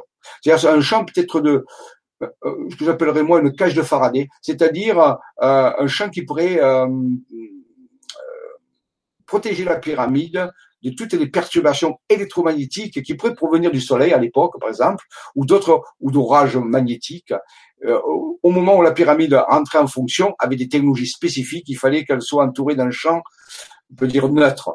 Et peut-être que cette champ sphérique qui est là euh, pourrait apporter des solutions à ce niveau-là. Donc, vous voyez, ça c'est pour avoir une nouvelle vision des choses qui ne sont pas forcément telles que euh, nous pourrions penser. Eh bien, on l'a vu tout à l'heure, le, bonhomme qu'on a vu tout à l'heure sur le Portugal et l'Espagne, qui a été fait juste après notre retour justement de, voyage, euh, de la préparation du voyage en septembre 2011. Je rappelle que c'était en septembre 2011. Eh bien, Monsieur Maxime Penet avait fait le, fameux visage avec des, comme qui ressemblait à ce tête de cet astronaute, qui était un artefact qu'on avait trouvé dans l'Amérique centrale, peut-être Maya ou un Inca ou autre chose. Euh, eh bien, un deuxième personnage a été tracé aussi de la même façon, mais cette fois-ci en, euh, non pas au Portugal, comme on l'a vu tout à l'heure, mais euh, en Provence, près d'un village qui s'appelle Rémusa, près de la Drôme, voilà. Rémusa. Et le même personnage est apparu de nouveau. C'était très étonnant. Donc, on a eu deux personnages qui ont été dessinés par des sommets de montagne. Un au Portugal, au moment de la base, où on a découvert la base, où on nous a, enfin, on l'a pas découvert, on nous a montré la base de Interdimension Fatima, la tête est apparue. Et elle est apparue aussi à Rimusa, comme pour nous faire aussi en disant, ben, vous voyez, oh, il y a peut-être des bases ailleurs. C'était peut-être un indice pour nous faire chercher des bases ailleurs qu'à Fatima, puisque c'était les premiers tracés les premières découvertes que nous faisions sur des bases. Voilà. Donc, voici le, le personnage que j'appelle moi l'astronaute, puisque c'est comme un astronaute, il a ses exécuteurs, tout ça, et comme un casque, l'astronaute de Rémusa qui fait euh, réponse à l'astronaute, euh, bien sûr, qui était tracé au Portugal. On voit qu'ils se ressemblent tous les deux d'une façon très euh, particulière. Donc, voyez, c'est pour nous indiquer peut-être, on n'a pas peut-être compris tous les messages qui nous a été adressés, mais alors on peut dire simplement que c'était pour attirer notre attention qu'il y a bien une base interdimensionnelle à Portugal, mais il y a peut-être des bases aussi interdimensionnelles ailleurs en France ou dans d'autres pays. Et là, c'était pour attirer notre attention sur ce fait-là, je pense, entre autres. Entre autres, bien sûr. Mais il est possible que cette tête cache un autre secret un secret peut-être, comme on l'a vu tout à l'heure avec la pyramide et son champ de force sphérique qui aurait pu être utilisé dans des opérations de transcommunication, de communication entre les dimensions, bien sûr. Euh, je ne vais pas rentrer dans la technique ici, la technologie de ces, de ces euh, modes de communication. C'est pas le but de cette vidéo. Hein. Mais on y a travaillé dessus. On a pu avancer dans ce type d'explication de pourquoi il faudrait un champ sphérique autour de la pyramide pour faire fonctionner certaines communications. Et ici, euh, on peut cacher autre chose, outre l'idée qu'il y a des bases ailleurs aussi qu'au Portugal. Alors, quelle serait cette idée? Euh, Vous voyez, c'est un peu comme si les civilisations des âmes ou les extraterrestres, les célestes, nous indiquaient des, des informations et pour nous apprendre à réfléchir, aller plus loin dans notre réflexion, d'apprendre une nouvelle façon de penser de penser différemment. Peut-être pour nous préparer à des changements, à des rencontres plus poussées. Parce que souvent, des gens pourraient dire oui, pourquoi pas rencontrer des extraterrestres, ça peut arriver. Il y a plein de films qui mettent en scène ces choses-là. Mais euh, peut-être qu'on n'a pas pensé que les extraterrestres avaient une forme de pensée différente des nôtres, qui pensaient pas de la même façon, ils n'ont pas les mêmes circuits neuronaux, ils n'ont pas les mêmes cultures, ils n'ont pas les mêmes langues, ils n'ont pas la même. Donc euh, euh, peut-être que pour avoir ce contact ou cette euh, collaboration bénéfique, bien sûr, d'un but de cette transition, ce que certains appellent aussi la transition des âges vers le verso, soi-disant, euh, c'est possible. Euh, il nous fallait, il nous fallait apprendre une nouvelle façon de penser qui nous permettrait de mieux comprendre les autres civilisations qu'on appelle exogènes, c'est-à-dire qui viennent de l'extérieur, ou alien, qui est un terme anglais qui veut dire étranger. Hein. Alien, maintenant, on, on, l'a fait fusionner à l'extraterrestre, mais c'est un terme anglais qui veut dire étranger, tout simplement. Donc, en réalité, étranger à notre culture, à, notre façon de vivre sur Terre. Donc, pour mieux les comprendre, quand on va dans un pays euh, assez éloigné, il faut apprendre la langue, il faut et la langue, c'est pas simplement traduire, c'est une façon de penser, ça on le sait. Donc peut-être que les extraterrestres, et ici sont nombreux de nombreuses espèces, ont des façons de penser différentes de la nôtre, et donc ça poserait peut-être un problème euh, si nous gardions notre façon de penser seulement pour les comprendre. Donc peut-être que la traversée nous apprenne à penser différemment, à déployer notre cerveau d'une façon différente pour mieux nous comprendre euh, avec eux euh, dans leur euh, communication. Voilà. Donc c'est une idée. Euh, et pour cela, ils nous soumettent des énigmes ou des ou des euh, des, des, des, problèmes, des challenges qui nous peuvent nous aider à transformer notre pensée nos circuits neuronaux, notre intelligence pour développer une autre forme. Alors, on va voir s'il y aurait un secret, on verra tout à l'heure. Ici, euh, dans la même région où il y a Rémusa, qu'on a vu tout à l'heure, avec le, personnage, avec ce casque, ce que j'appelle moi l'astronaute, mais Monsieur Maxime Pellin a reçu aussi de nouvelles, de nouvelles visions issues de la civilisation des âmes, de ces êtres intérieurs, où on relie d'une certaine façon, vous voyez ici sur la sur, ce sont que des montagnes, hein, ces petits ronds à l'intérieur, je rappelle, ce sont des montagnes. Ici, on a une espèce de spirale, de double spirale, comme ça, qui, descend. On la voit nettement, une bleue et une orange. Et euh, sur la spirale bleue, des lettres apparaissent. c'est une spirale un peu alternée, on peut dire. voilà, une hélice, voilà, plutôt. Le terme, c'est hélice. Et on peut lire peuple au pluriel, peuple. Voyez, peuple au pluriel. Ok. Et sur l'hélice bleue, hein, toujours pareil, fait écrit par les semaines montagne, eh bien, on peut lire le terme ascension. C'est, très clair avec ça. Et, et tous les deux, ils sont mis sur deux hélices. Bien sûr, tout de suite, la première pensée qui nous vient, c'est peut-être la pensée de l'ADN, une, une spirale d'ADN. Sachant que pas très loin de là, nous avons le, le, le fameux site de Glosel. Glosel qui est un site archéologique très particulier où auraient été trouvés des morceaux de pierre. J'ai visité ce site, en réalité, ce, musée est très intéressant et c'est pour moi authentique. Des poteries, des, des morceaux de pierre sur lesquels aurait été écrit une écriture qui remonterait à 15 000 ans. Non, bien sûr, euh, on a tout fait pour euh, euh, étouffé l'affaire Glosel. Ça a fait, il y a eu des émissions qui ont été tournées là-dessus. On peut même en retrouver sur YouTube sûrement. Et donc euh, moi j'y suis, j'y suis allé, je connais bien l'affaire et c'est très très étonnant. Donc Glosel qui euh, qui un peu voilà, mais remet en question les datations de l'apparition de l'écriture il y a 5000 ans sous Sumer d'écriture cuniforme. Et là, peut-être des écritures euh, auraient apparu à Glosel et en France, donc euh, près de Vichy. Euh, il y aurait 15 000 ans, entre 15 et 17 000 ans. Donc c'est quelque chose d'assez euh, donc alors on a bien cité ce terme Glosel qui se trouve dans cet euh, axe en réalité, dans l'axe de l'inscription, il y a marqué peuple ascension. Donc de quoi parle-t-on ici? Eh ben, De l'ascension des peuples, l'ascension qui est un, rappelons, un phénomène de passage. Alors, je vais pas, je ferai une vidéo, euh, conférence spéciale ascension, mais là, j'ai déjà parlé, bien sûr, L'ascension, euh, pour la définir rapidement, c'est le passage d'un niveau de conscience 1 à un niveau de conscience 2, et le niveau de conscience 2 étant supérieur au niveau de conscience 1. Donc c'est un phénomène de euh, changement de conscience qui ici, bien sûr, touchera tous les peuples. Et c'est plus un changement de conscience simplement personnel euh, d'une personne ou d'un groupe de personnes, mais ici d'une d'une planète entière. Donc c'est peut-être un message que nous envoie sur ce phénomène que nous sommes en train de, préparer ou de, ou de, de, vivre, qui est le phénomène de l'ascension. Voilà. Peuple ascension. Voilà. Donc, euh, un grand message euh, sur la carte près du personnage euh, qu'on a vu tout à l'heure, qui se trouve bien sûr, donc je peut-être reviens ici, ici dans la Drôme, dont l'écriture, vous allez voir, se trouve euh, près de ce personnage. Alors est-ce qu'il y a une corrélation à faire entre la présence de ce tête d'astronaute et le terme peuple ascension? Ben On peut toujours essayer de voir. Hein voilà. Donc, vous voyez, des découvertes assez exceptionnelles. On nous amène des informations.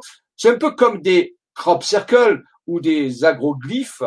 Euh, mais ici, bien sûr, ils ne sont pas faits avec de l'herbe, de la luzerne, du blé ou du colza, mais ils sont faits en reliant à, travers une vision qui est donnée à des personnes.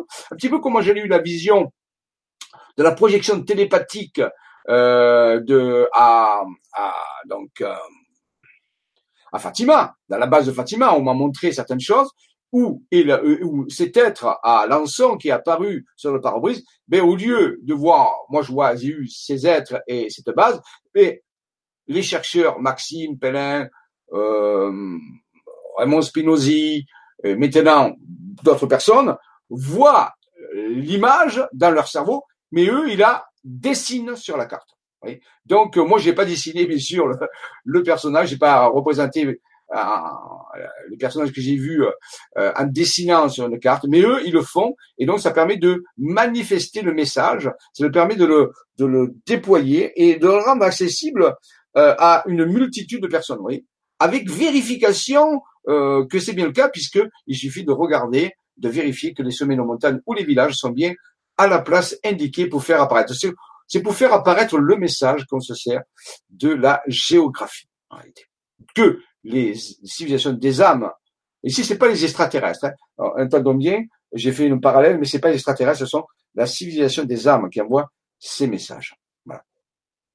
Et ce message, il y a eu une suite, euh, on peut dire, et, c'est l'un en dessous de l'autre. Et la deuxième partie du message, qui continue avec toujours deux spirales, voyez, deux spirales très particulières, euh, eh bien, euh, à ce niveau-là, le message y a marqué Sumer. Sumer.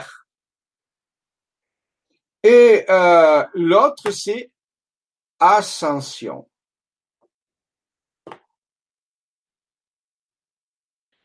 Ou sumérien. oui, excusez-moi, c'est pas sumer, c'est sumérien. Voilà. Sumérien, donc les sumériens, ascension deuxième fois, mais cette fois-ci en rouge. donc, euh, donc euh, le message a été continué. Peuple ascension, Sumer ascension. Alors, les gens pourraient dire oui, mais c'est pas vrai puisque les Sumériens n'ont pas ascensionné. S'ils avaient ascensionné, on le saurait. Mais on ne sait pas ce qui s'est passé à Sumer. Euh, c'est tellement loin, il y a 5000 ans, Mais il est fort possible qu'une que certaines parties de la population des Sumer, du Sumer aient ascensionné. On ne sait pas euh, et passer dans un niveau de conscience supérieur, c'est possible. Ou alors, euh, est-ce qu'ils ont travaillé à ce processus d'ascension? Est-ce qu'ils ont mis en place quelque chose aussi? On ne le sait pas. Oui, mais on, voit qu'ici, ils sont reliés au phénomène de l'ascension, puisque l'inscription euh, apparaît ici. À côté, il y a euh, des écritures. Hein, ce sont des écritures euh, plus ou moins cuniformes et euh, c'est un nombre qui apparaît, c'est le nombre 55.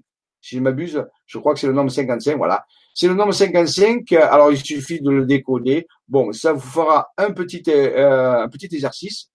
Pour ceux qui veulent, mais il suffit d'aller trouver euh, sur Internet tout ce qui touche à l'écriture cuniforme des Sumériens, et surtout la partie numérique, qui est constituée de flèches et de clous eh bien, vous essaierez de décrypter le nombre qui est là, moi je vous le dis, c'est 55.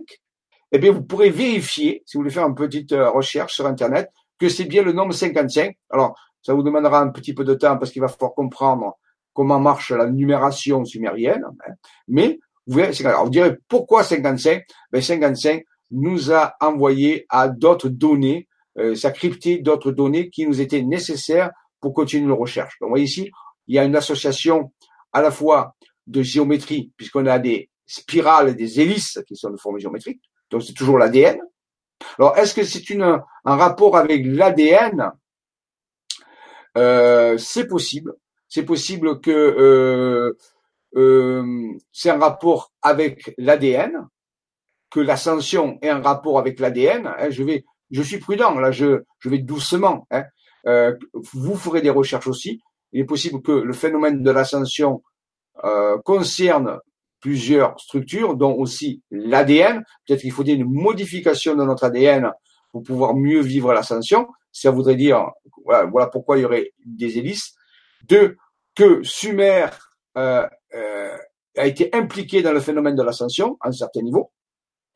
Que les peuples, que l'ascension concerne les peuples, on l'a vu tout à l'heure, parce que c'est marqué peuple, ascension. Et rappelez-vous que le message, c'est celui d'avant, c'est ascension, peuple ici sumérien ascension, et qui a le nombre 55 écrit en sumérien quand même. Je rappelle que c'est quand même des montagnes qui le font. Hein. C'est écrit en sumérien 55 qui encode une information euh, à ce niveau-là. Voilà. Donc euh, à nous, oui. Après, oui, c'est vrai casse-tête parce que c'est bien d'avoir les révélations à partir euh, du tracé des cartes, de ce que les, chercheurs ont reçu dans leur esprit. Hein. On leur a envoyé cette information dans leur esprit. La, civilisation des âmes, les êtres intérieurs ont envoyé euh, ces, euh, informations. Peut-être que les êtres intérieurs sont nos parties eux-mêmes ascensionnées. Il est possible que nous ayons des parties de nous-mêmes dans d'autres dimensions ascensionnées qui nous envoient ces informations pour nous indiquer le chemin. C'est comme si on s'aidait soi-même à, à, à, faire un changement et euh, nous apprendre à réfléchir et à faire des recherches pour trouver des, des résultats. Rappelez-vous, c'est la méthode de pédagogie euh, que nous, euh, dont nous a parlé tout à l'heure au niveau des extraterrestres. Voilà. Continuons notre euh, programme. Euh, voilà. Donc, et là, nous avons fait une superposition c'est-à-dire que tout à l'heure, vous, vous rappelez-vous, je vous ai dit que euh, la tête de l'astronaute avait des écouteurs. Euh, il y en avait un au Portugal et il y en avait un à Remusa, dans la Drôme. Et eh ici, on a remis un petit tracé. Et c'est le petit tracé en violet qui est là. Et vous voyez qu'il est bien superposé à la deuxième partie de l'écriture. Il y a marqué sumérien et ascension. On le voit ici. Il a été retranscrit, pas totalement. Hein, on n'en voit que quelques morceaux. Donc il y a bien un message, peut-être qu'on nous dit ici, c'est la continuité du message que nous avons, euh, peut-être que les intelligences non humaines, ceux d'Orion, euh, nous ont commencé un message dans la base de Fatima, on continue peut-être ce message au péage de l'encens, et là sont en train de nous euh, continuer le message en, en, faisant apparaître sur les cartes des informations et ils nous disent que c'est bien eux puisque on retrouve le même visage au Portugal et ici dans la Drôme qu'on peut superposer aux écritures euh, trouvées par Maxime Pellin. Alors c'est Maxime Pellin aussi qui a tracé le, personnage. Donc vous voyez, euh, c'est cohérent. Donc c'est bien une continuité de messages. C'est bien eux qui continuent à donner des messages en relation avec la civilisation des âmes. Voici euh, d'autres choses qui ont été rajoutées aussi, euh, c'est pour des exemples. Vous voyez que ça devient très complexe puisque d'autres schémas ont été trouvés, euh, ont été ont été projetés par la civilisation des âmes dans, dans les esprits des chercheurs qui ont continué à les tracer sur les cartes. Et en bas, on a un mot qui est apparu qui s'appelle Andiana. Oui, c'est bien marqué Andiana avec quelques symboles derrière qui sont là et euh, pour continuer à nous donner des informations euh, sur euh, un petit peu de ces messages. Alors, je vais pas trop aller dans les explications des messages, ça nous amènerait trop loin, puisque là, c'est une conférence sur les intelligences. Là, je vous donne des exemples de communication, de communication suivie par euh, les intelligences non humaines, comment ils peuvent collaborer avec nous à travers des informations, des schémas, des dessins qu'on reçoit dans notre esprit et qu'on peut tracer sur des cartes. Et après, c'est à nous à comprendre, je rappelle, le message. Donc, vous voyez, ça continue, le message se, déploie ainsi euh, sur plusieurs cartes et, et, continue à se déployer. Et nous, petit à petit, nous, voilà, nous euh, développons cela. Euh, voici encore le, message on l'a vu tout à l'heure. Hein. Euh, C'était pour mieux le situer. Voilà. Voici les deux cartes rassemblées ensemble. La, première où il a marqué Ascension Peuple, euh, centré sur euh, rappelez-vous, près de Glosel, donc c'est plus haut en latitude en France. Et le deuxième qui est Ascension Sumérien, deuxième partie, qui se trouve plutôt du côté de Rémusat dans la Drôme.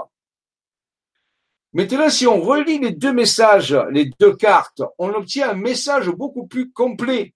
Et on voit qu'il est toujours euh, relié à une spirale d'ADN. C'est toujours la même spirale qui part de, Vichy, on peut dire, et qui arrive en bas, euh, en bas de la Drôme, et qui a plusieurs, euh, voilà, qui a plusieurs nœuds, on peut dire. Et alors, on voit des phrases apparaître. Si on suit en bleu, il y a marqué ascension sumérien. Et le deuxième marqué peuple ascension. Donc ça nous confirme bien, avec toujours le nombre 55 écrit en sumérien ou en acadien comme on veut, et euh, qui est là et euh, qui nous dit bien qu'il y a une relation entre l'ascension des Sumériens et l'ascension des peuples.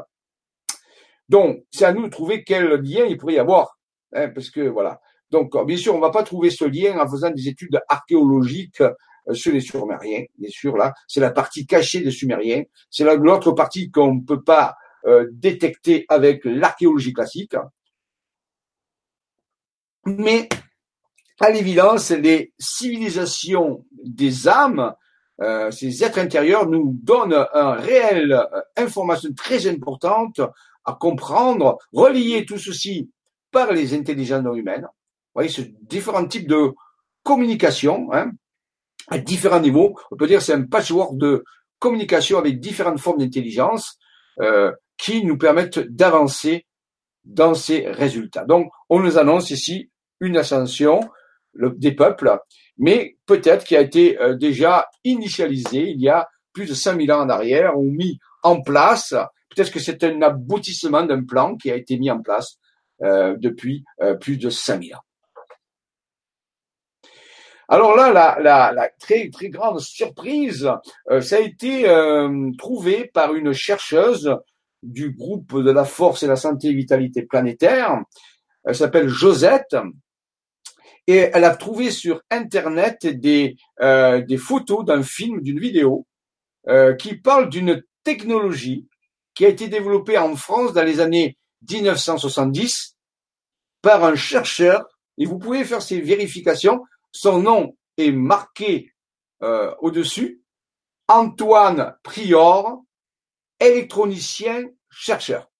Il y a une vidéo. Moi, je vous conseille d'aller regarder cette vidéo sur YouTube. Et chez le titre de la vidéo, vous voyez, 1293 vues.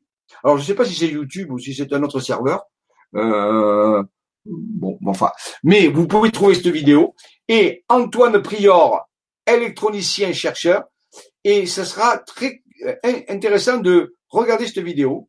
Et il a, cet, euh, euh, monsieur Antoine Prior, je peux pas raconter toute sa vie parce qu'elle est assez longue, a mis au point une technologie qui fonctionne à partir de ondes, d'ondes, qui était capable de soigner le cancer. Alors ce n'est pas un fake, c'est vrai. Le gouvernement français à l'époque, le premier, le ministre de la science ou de la culture est venu voir Antoine Prior et la France a financé à la hauteur de, à l'époque, hein, dans les années 70, 300 millions d'anciens francs, cette recherche où la, la, machine a été mise au point et on a pu, il a pu faire des essais cliniques et montrer qu'on pouvait euh, faire régresser des tumeurs au niveau, au niveau des végétaux, des animaux et même des humains, par l'application de cette technologie radionique, euh, pas radionique, euh, radiative, réalité, qui est basée sur des anodes et des cathodes, sur des plasmas. Alors en bas, vous avez le schéma électronique de la machine qui a vraiment fonctionné. C'est du réel. Voilà. Donc, Antoine Prieur. Alors, pourquoi je vous parle de ça? Parce que, eh ben, cette euh, chercheuse qui s'appelle Josette a mis le doigt sur quelque chose de très important. Elle a dit, mais regarde, j'ai trouvé ça sur Internet et ça ressemble étrangement au bonhomme que vous avez, que Maxime a dessiné sur les cartes de Portugal et de la France, dans le sud-est, la Drôme. C'est comme si le, la tête pouvait euh, correspondre à cette technologie. Alors c'est purement euh, incroyable, c'est très très étonnant. On se dit mais c'est incroyable. Alors oui oui, tout à fait. On a on a pu euh, faire ça. Vous voyez, voilà la, la, la, tête du bonhomme. Alors, curieusement, eh ben, regardez, si je le montre avec la technologie, ça c'est le schéma électronique de l'appareil, euh, dessiné et mis en place par Antoine Prieuré, qui soignait le cancer.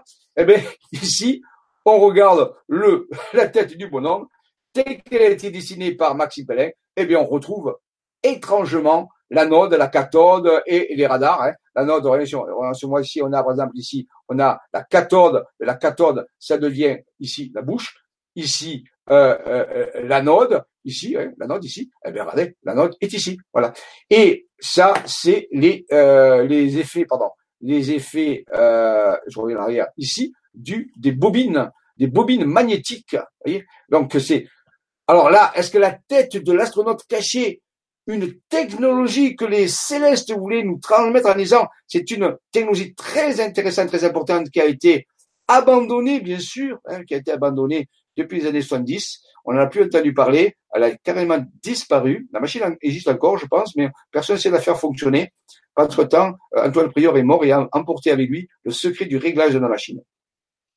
Et donc, c'est là aussi, donc, vous voyez, ça, ça a été intéressant. C'est qu'on a pu euh, euh, faire évoluer l'histoire sur plusieurs niveaux en tombant carrément sur la science qui est euh, donc une machine électronique de pour soigner les tumeurs.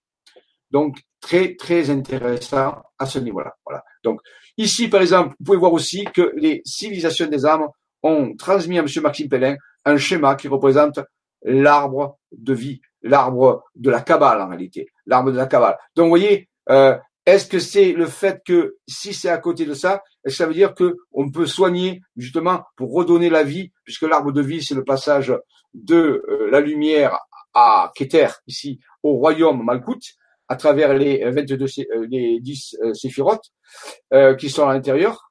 Donc, est-ce que nous donner que c'est, on nous révèle que c'est un secret justement de, de, la vie? Est-ce que c'est un secret de régénération? Euh, qui nous a été offert, mais que nous n'avons pas su euh, prendre, bien sûr, à l'époque, hein, et, toujours pas maintenant, hein, bien sûr. Voilà. Donc, vous voyez, ça, c'est un message euh, des civilisations, des âmes et des intelligences non humaines extraterrestres. Vous voyez. Donc, c'est, ça devient très, très euh, rationnel, très vérifiable, très comparable, et ça se et ça résonne même avec des découvertes qu'on fait des humains sur Terre. Donc c'est très très curieux. Voilà. Donc je voulais vous présenter d'autres types d'écritures qui sont apparus aussi dans la communication avec la civilisation des âmes et reliées aux extraterrestres. C'est le, euh, le, le code 12 12 12 Maya. Donc il y avait bien quelque chose qui devait se passer le non pas le 21 mais le 12 hein, qui bon le 12 et le 21 sont deux nombres miroirs. Lorsqu'on les regarde dans un miroir, ben, le 12 c'est le miroir de 21. Donc curieusement, et euh, donc, il y a eu quelque chose qui s'est passé, peut-être pas ce qu'on pensait qu'allait se passer, et tant mieux, hein, mais quelque chose qui était le point de départ de peut-être d'une transformation qui allait euh, grandir au cours des années, puisque ça fait à présent, euh, donc 2012 à 2018, six ans que le, processus a commencé. Donc, et je peux vous dire, au regard des dernières découvertes que nous avons fait depuis ces six dernières années, qu'il y a énormément de choses qui sont mises en place, énormément de découvertes, mais qui restent discrètes, qui ne sont pas divulguées au grand public, sauf à travers nos vidéos actuelles, et peut-être euh, ailleurs, mais ça, je ne le sais pas. Mais pour l'instant, euh, par rapport à nous, euh, je peux vous dire que énormément de découvertes positives ont été faites face à ces événements qui sont annoncés, dont on a parlé tout à l'heure avec ce flash solaire, avec ce processus ascensionnel, cette euh, transmutation alchimique de la conscience, dont il y a vraiment quelque chose. Et on peut dire que ça a été que le 12 décembre 2012 a été le point de départ final un petit peu de cette opération qui avait déjà commencé avant, bien sûr, hein, on l'a vu peut-être avec Sumer ou avant, mais que euh, il y avait des dates balises et qu'on s'est peut-être trompé sur le 21 décembre 2012. Ce n'était pas forcément une destruction, mais le point de départ de quelque chose qui avait transformé la conscience globale humaine, euh, au moins pour ceux qui le désirent. C'est pour ça qu'il y a marqué ici code Maya 12.12.12, dans un point d'accélération, on peut dire une balise temporelle qui nous a, et avec le recul, on sait maintenant que c'est, voilà, hein, le 21, 12, 12, c'est l'image miroir du 12, 12, 12. Voilà. Donc, vous voyez, et si je suis allé plus loin, j'ai continué à rajouter d'autres cartes qui ont été trouvées. Donc, vous voyez, ça fait un tout cohérent. On voit que les schémas euh, différents qui ont été trouvés à différentes périodes ben, se connectent les uns aux autres et déploient une forme de message, de technologie très difficile à décrypter a priori, mais si on a l'habitude, si notre cerveau se transforme, alors, au fur et à mesure qu'on étudie tout ça, qu'on rentre en contact avec les civilisations des âmes, les êtres intérieurs, qu'on échange des informations avec des extraterrestres positifs, on a vu tout à l'heure, eh bien, le cerveau change lui-même, il se reconfigure. Lorsqu'on a, on s'habitue à penser différemment, avec des normes différentes, petit à petit, c'est comme s'il y avait une mutation cérébrale qui s'opère petit à petit au niveau du cerveau. C'est ce que je me suis aperçu. Alors, c'est pas forcément, on n'est pas forcément plus intelligent, c'est pas ce que je veux dire. C'est qu'on est différent. Voilà. Et on arrive plus facilement à décrypter le message. Rappelez-vous, c'était ça qui était cherché par les extraterrestres et peut-être aussi par les êtres intérieurs, c'est que notre façon de penser change, change, faire changer notre façon de penser, notre façon de faire fonctionner notre conscience, peut-être activer des parties non utilisées de notre cerveau, ou peut-être activer d'autres structures dans notre cerveau, ou un autre cerveau qui peut-être à, on en parlera peut-être un jour, une partie quantique du cerveau, une partie qui est peut-être à l'extérieur de notre cerveau. On ne sait pas. Donc, vous voyez, une forme d'intelligence différente. Et c'est ce qui s'est passé. Petit à petit, on a mieux saisi le message de ces intelligences. Ce qui veut dire que ça marche bien, qu'il y a bien une transformation. Et cette transformation, elle est reliée. Avec le recul, maintenant, on le voit, puisque six ans se sont écoulés depuis 12, 12, 12, et bien sûr, ça a commencé avant. Moi, je pense que le processus a réellement commencé autour des années 1999, 2000, 2001. C'est là que le processus s'est enclenché par rapport à certains événements que nous avons connus à l'époque. Et depuis c'est donc 12 ans, 12, 13 ans, on peut dire, maintenant en plus, puisque c'est 18 ans, eh bien, les cerveaux ont eu le temps, au moins de ceux des chercheurs et d'autres personnes, de se transformer pour mieux comprendre la pensée des intelligences d'outre-espace, ou d'autres dimensions et des êtres intérieurs.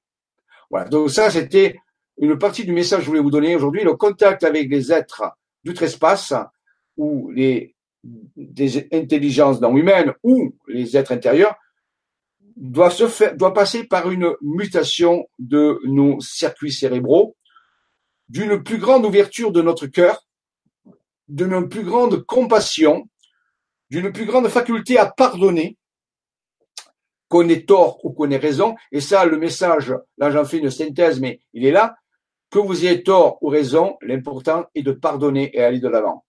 L'important, c'est d'avoir de la compassion.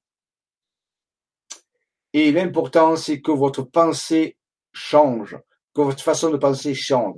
C'est, je crois, des grandes directions qu'il faut prendre, comprendre pour aller vers le phénomène de l'ascension. Je crois que c'est un grand message que nous essaie de nous donner ces intelligences non humaines, de quelque niveau qu'elles soient, pour mieux euh, euh, arriver vers le phénomène de l'ascension. Donc ça, a priori, on peut dire ça comme ça. Hein Voilà. Donc, vous voyez ici, je suis allé même plus loin, on l'a avec d'autres cartes et d'autres découvertes.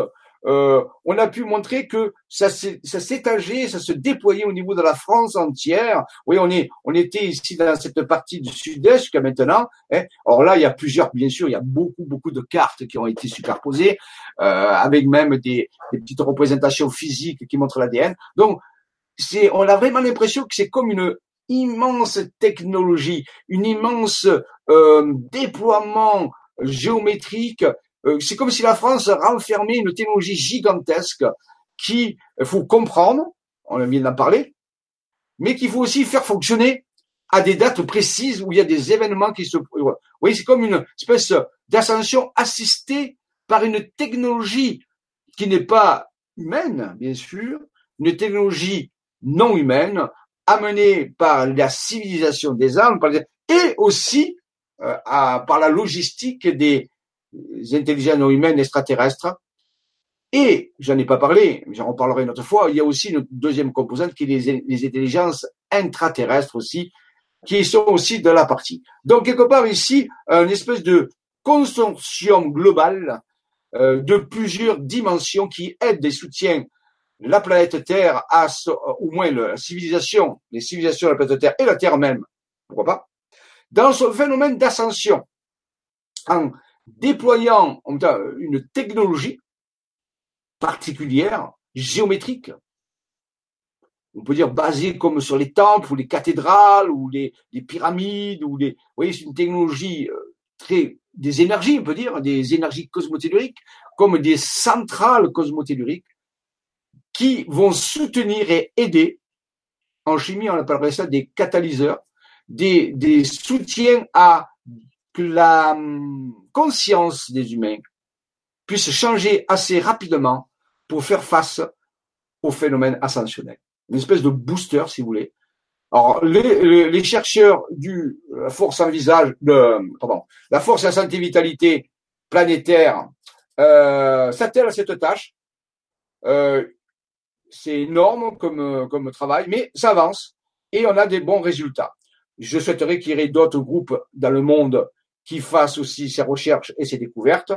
Plus il y en aura, mieux ça sera bien sûr. Euh, c'est très important que voilà que ça reste pas local, mais il semblerait que la France soit concernée a priori par ce phénomène. Alors ça ne veut pas dire que les autres pays sont pas importants, je n'ai pas dit ça. Je dis qu'il est, il est possible qu'il y ait un point de départ et que ce point de départ soit la France. D'après les résultats que nous avons découverts, oui, il semblerait que ce soit le cas. C'est-à-dire que c'est de la France que, par ce phénomène, euh, j'ai pas dit des Français, j'ai dit de la France, que ce phénomène, euh, la, la, géographie de la France, que ce phénomène prend son expansion et son point de départ. C'est une constatation de 20 ans de compilation de données. Ce n'est pas, euh, voilà, non, c'est pas mon opinion, ce n'est pas, voilà, hein, pas du tout. C'est en réalité nos constatations. Maintenant, cette technologie, ces réseaux se déploient dans d'autres pays. Ça commence à arriver. Nous avons trouvé des tracés sur l'Italie, on a vu le Portugal, euh, la Pologne, la Grèce, euh, euh, l'Afrique, le nord de l'Afrique. il y en a d'autres que j'oublie mais euh, le Japon, et ça continue. Donc, maintenant, ça commence à déborder. Alors, c'est bon aussi, ça veut dire que la, la technologie s'expand, se, se déploie, que le phénomène avance. Voilà. voilà. Donc, alors, voici, dans les années 2013, nous sommes allés, euh, les chercheurs, et moi-même, certains, au Pérou pour vérifier un petit peu certaines données que nous avions besoin. Et bien sûr, nous sommes allés voir les pistes de Nazca. Les pistes de Nazca, leur fameux destin, euh, dessin de, des Nazca, de la civilisation des Nazca, donc très mystérieuse aussi. Hein. On ne connaît pas. Ça remonte à 3000 ans, certains disent.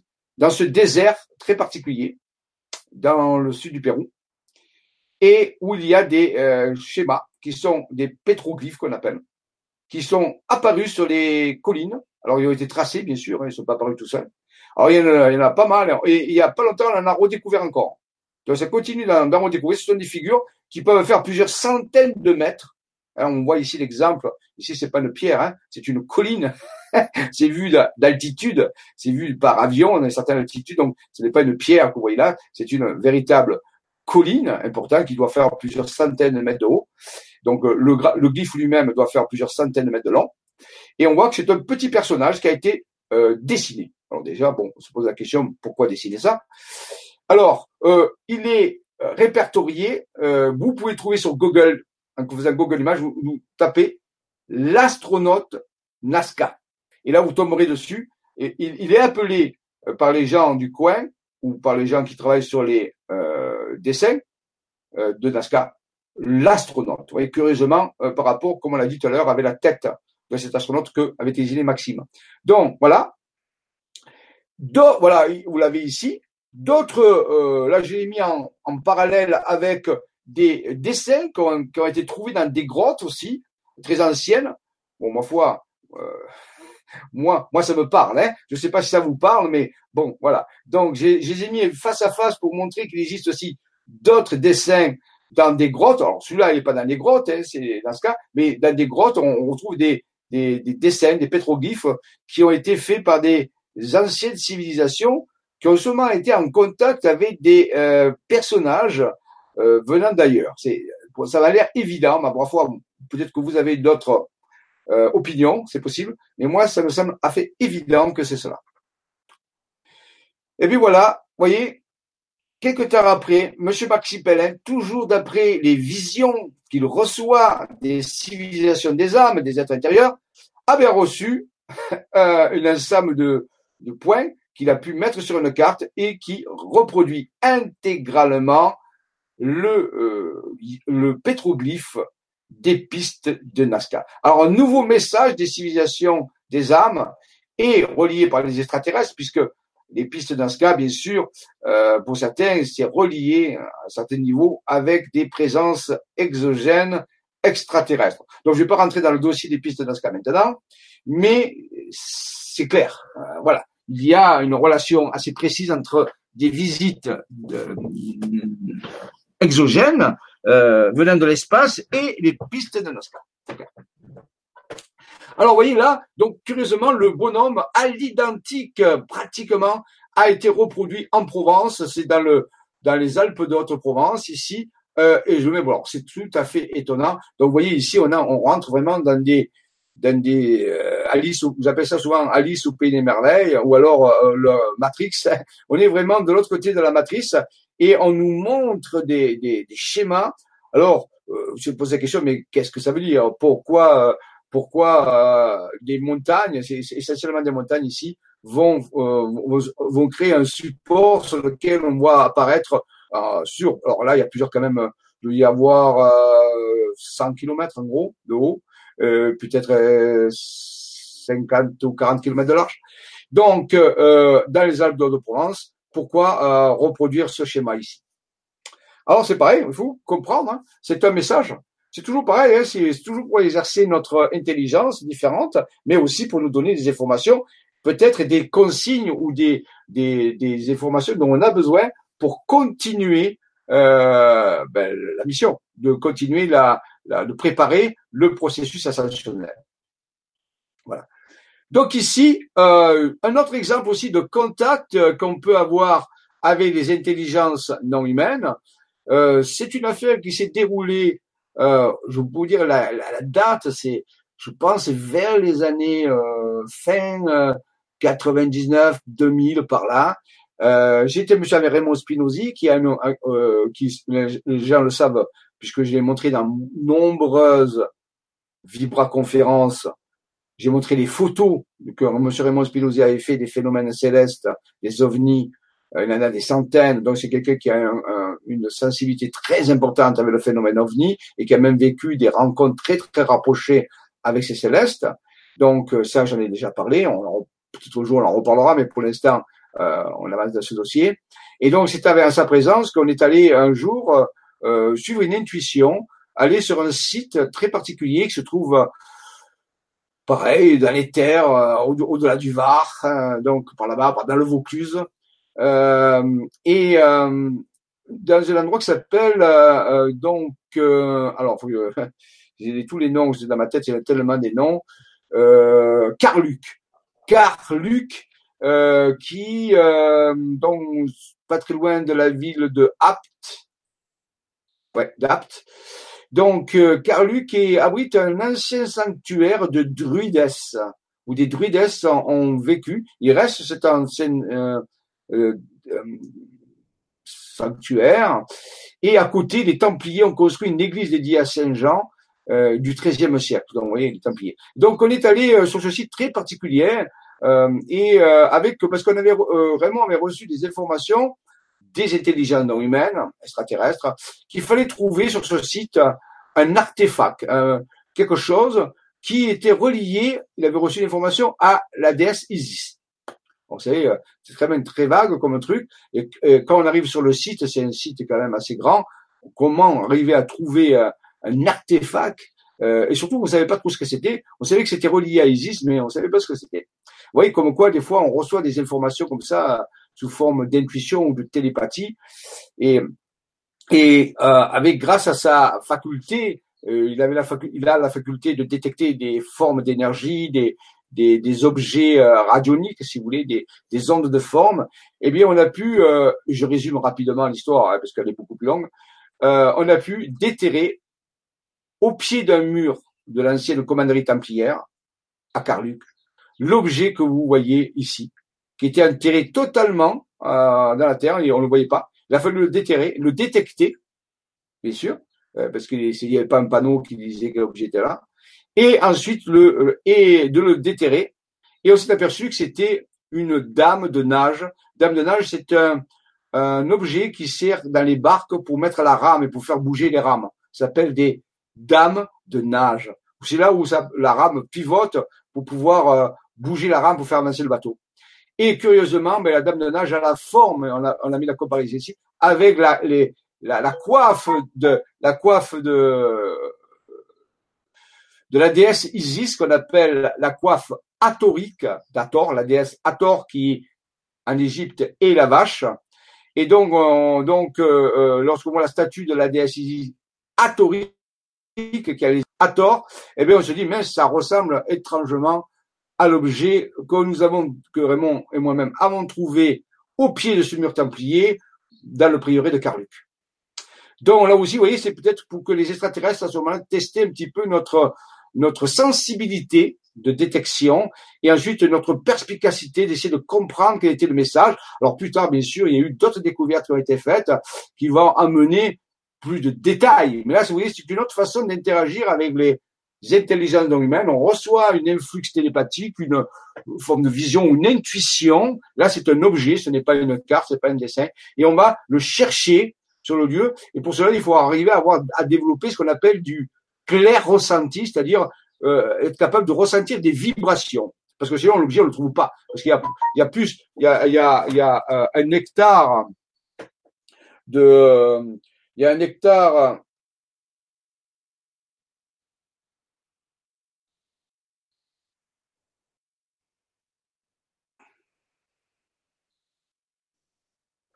euh, euh, J'espère que tout le monde euh, entend bien. On me dit qu'il n'y avait pas de lien pour aujourd'hui. Quelqu'un me dit qu'il n'y a pas de lien pour aujourd'hui, mais fois le lien il, était sur le site, je ne sais pas. Donc j'espère que, tout le monde entend bien ce que je dis. Euh, je vérifie quelque chose parce que j'ai reçu des messages. Alors, vous voulez pas qu'il y ait un problème que j'ai pas vu parce que moi, j'ai bien le retour ici. Donc, euh, je regarde, excusez-moi deux secondes, si je n'ai pas des messages qui me disent euh, non, j'ai pas de message particulier. Non.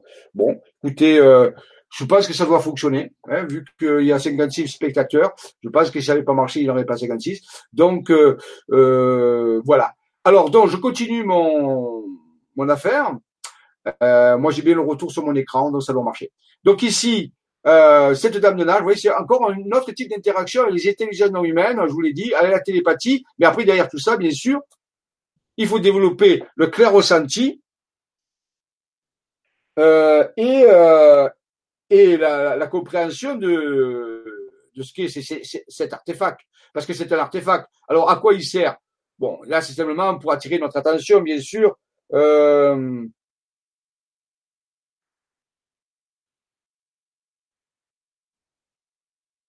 Alors, attendez, on vient de me dire que je, que y a une dame qui, Hoffman du 7, en train de regarder en direct ma conférence, ça marche. Euh, vous avez montré le bonhomme géant dessiné sur la montagne Alaska, mais il y a, il y a un deuxième bonhomme dessiné à sa droite et un poisson dessiné à son pied droit. Alors attendez, on va peut-être revenir en arrière pour voir. Cette dame me dit qu'il y a un poisson euh, dont dessiné à son pied droit, un poisson. Ma foi, je vois pas trop de poissons. Hein. Peut-être que c'est une euh, une vision que la personne a. Et euh, non, moi je n'ai pas vu ce poisson. Donc, ben, écoutez, si vous avez vu un poisson, tant mieux. Euh, je pense qu'il y a plein de choses à voir. Hein. Donc, vous voyez, c'est bien, c'est bien d'interagir, de, de regarder. Vous pouvez faire vous-même des découvertes là-dessus. J'ai pas dit qu'on avait tout découvert. Hein. Nous, on a avancé dans notre dossier, mais je pense que ces cartes cachent d'autres secrets, euh, d'autres secrets, d'autres révélations. Et c'est tant mieux si des personnes arrivent à trouver d'autres choses qui vont compléter le, le message des, des, des, des, civilisations des âmes et, et des, des, extraterrestres. Donc oui, bon, c'est possible. Moi, j'ai pas vu ce poisson, mais il, forcément, il y a aucun problème. Il y a sûrement d'autres choses sur ces cartes. Merci de cette recherche, de cette information, car on voit que c'est vivant, que ça continue de, de continuer. Donc, j'essaie de finir ici avec euh, Madame de Nage. Donc voilà, encore un exemple ici de pouvoir. Euh... Alors, ça s'est pas arrêté là. Quelque temps après, Monsieur Maxime Pellin a reçu une vision, toujours de la civilisation des âmes. Vous voyez, encore une communication. Et il a pu dessiner. Alors ça, c'est on est euh, au niveau de de Die, la, ville de Die, D-I-E. Euh, certains connaissent la clairette de Die, hein, fameux euh, boisson pétillante. Et donc, on voit les trois points ici, là, les trois points ici. Ben, c'est les trois montagnes qui sont à côté de la ville de Die. Alors pour nous, ça nous avait pensé à la ceinture d'Orion. Vous voyez, ce qu'on appelle les, les, les, rois mages ou la ceinture d'Orion. Et ici, des montagnes ont dessiné un visage. Alors rassurez-vous, ce n'est pas le diable, pas du tout. C'est la déesse. Attends, si on voit ici, euh, voyez, la, la corne hein, eh bien, si vous cherchez sur Google Images, le, visage de la déesse Hathor cette fois-ci, pas Isis, Hathorique, mais Hathor, c'est la déesse de la vache. Vous verrez qu'elle a une représentation comme ça. Les deux petites oreilles triangulaires, c'est les oreilles de la vache, bien sûr, avec ses pupilles tout ça. Donc, ici, on a un visage de Hathor, la déesse vache, en réalité, de, de l'Égypte ancienne. C'était la déesse qui était dédiée aux naissances, à la fertilité et à l'amour. Euh, aussi, il y a le temple d'Ator qui existe euh, donc euh, sur euh, sur le Nil. Hein, près des temples dans le Nil, il y a un temple dédié à, la déesse Hathor. Je l'ai même visité quand nous sommes allés en Égypte. Donc, vous voyez que, alors, vous voyez, c'est une espèce de continuité. Si je viens ici, on est, alors, vous voyez, la déesse Hathor, la, la déesse Isis avec les cornes atoriques, le, la dame de nage qui a été trouvée au pied du mur de la commanderie templière, la déesse Isis donne à, donne le sein à Horus ou à l'initié. Donc il y a une idée de d'enfant, de fertilité, de naissance, bien sûr, dans ce cas-là. Et ici, bien sûr, on voit la déesse Hathor qui est destinée, d'après toujours le message qu'a reçu Maxime Pellin des civilisations des âmes. vous voyez que les civilisations des âmes, elles donnent les messages des, des, des, des géoglyphes qu'on appelle, hein, qu'on doit dessiner sur les cartes, et que les extraterrestres, eux, peuvent donner des messages télépathiques pour trouver d'autres choses. Vous voyez, il y a une espèce de collaboration entre les extraterrestres ou les intelligences non humaines et les civilisations des âmes. Elles ne se trouvent pas dans le même niveau. Hein. Les civilisations des âmes, je répète, sont des niveaux beaucoup plus spirituels, me dire, ce sont dans une dimension beaucoup plus euh, spirituelle, alors que les extraterrestres, c'est des civilisations comme les nôtres, à plus avancées euh, dans l'évolution. Donc, il y a une vraie collaboration pour nous entre ces civilisations des âmes, ces êtres intérieurs, et bien sûr les consciences extraterrestres. Et ici, donc, curieusement, alors ici, j'ai montré que, ben, vous voyez, si on prend l'utérus féminin ici, dans lequel l'enfant euh, va, va naître, eh bien, si on regarde bien, vous pouvez faire une recherche encore sur Google Images, si vous, tapez tête de, tête de vache, ou tête, ou le, squelette de la tête de la vache, si vous voulez, hein, la, tête de la vache mais en forme squelette, vous verrez qu'elle ressemble tout à fait à un utérus. Et les anciens, euh, on l'a retrouvé dans des dolmens, par exemple, des, des, sépultures de personnes qui étaient des, des, gens qui étaient enterrés dans les dolmens à l'époque néolithique. À côté d'elle, à côté d'eux, il y avait une tête de vache enterrée, un squelette.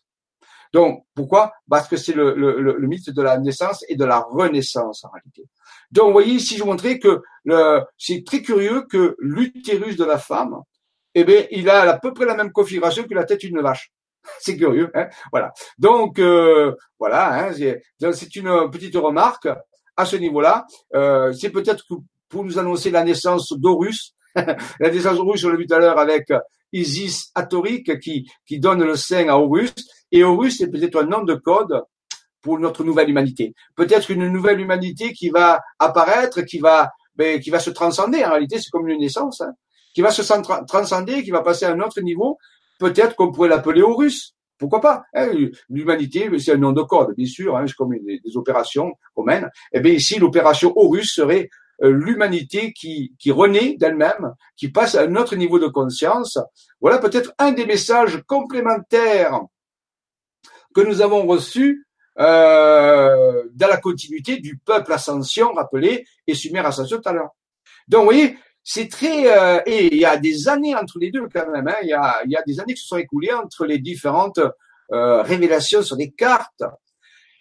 Ici, ce qu'il y a en plus, ici, c'est que au-dessus, les, les civilisations des âmes sont allées encore plus loin et vont faire apparaître une inscription assez étrange sur la même carte où il y a les, les, euh, la tête de donc d'Ator, hein, à ce niveau-là. Euh, F 1 3 H. Toujours fait, toujours euh, dessiné par des sommets de montagne, toujours retranscrit par des sommets de montagne. Ça, c'est toujours la constance. Donc, et alors on se dit, mais c'est quoi? C'est c'est le consigne? Non, le consigne de gare, non. En réalité, euh, en tant que physicien, on a tout de suite trouvé que F c'est pour fréquence, 13, HZ c'est l'unité de la fréquence. C'est les fameux Hertz. Hertz, c'est un physicien qui s'appelait Monsieur Hertz. Et donc, comme il a travaillé sur l'électromagnétisme, on a donné son nom à l'unité des fréquences. Hein, euh, vous savez que votre courant, le courant alternatif que vous utilisez euh, pour faire marcher toutes les technologies chez vous, le courant, à la prise du courant, le courant est alternatif, qu'on dit, il est comme une onde, mais sa fréquence est de 50 Hertz. Renseignez-vous, vous verrez qu'il aussi 50 fois par seconde. Alors, un Hertz, c'est l'unité de fréquence ça correspond à un cycle par seconde, c'est-à-dire euh, une euh, un aller-retour, hein, si vous voulez, par seconde. Mais 13 Hz, c'est 13 allers-retours par seconde. Voilà. 13 Hz, F, 13 Hz. Alors on me dirait, mais qu'est-ce que ça veut dire? Qu'est-ce que ça vient faire les Hertz ici? Plus tard, dans des études ultérieures, bien sûr, on va comprendre que la fréquence 13 Hz qui nous est donnée ici a un rôle fondamental dans le phénomène de la naissance, dans le phénomène du passage, dans le phénomène de la transmutation de la conscience. Les intelligences euh, des civilisations des âmes en association avec les extraterrestres, ici nous donnent un début de technologie. Ils nous disent intéressez-vous à la fréquence de 13 Hertz, car c'est une fréquence qui est reliée à la naissance et à la renaissance, peut-être qui est reliée le phénomène de l'ascension, qui peut être vu d'une certaine façon entre une, comme une renaissance à un niveau supérieur de conscience. Ce qui nous a aussi euh, conforté dans l'histoire, c'est que 13, c'est un nombre un peu particulier. Dans, la, dans le tarot, si on utilise le tarot comme symbole, euh, comme support symbolique, on peut dire initiatique. On sait que le tarot est initiatique, euh, ésotérique. 13, la, la, la lame 13 du tarot, n'a pas une très bonne réputation. On l'appelle, c'est la lame sans nom. C'est la mort.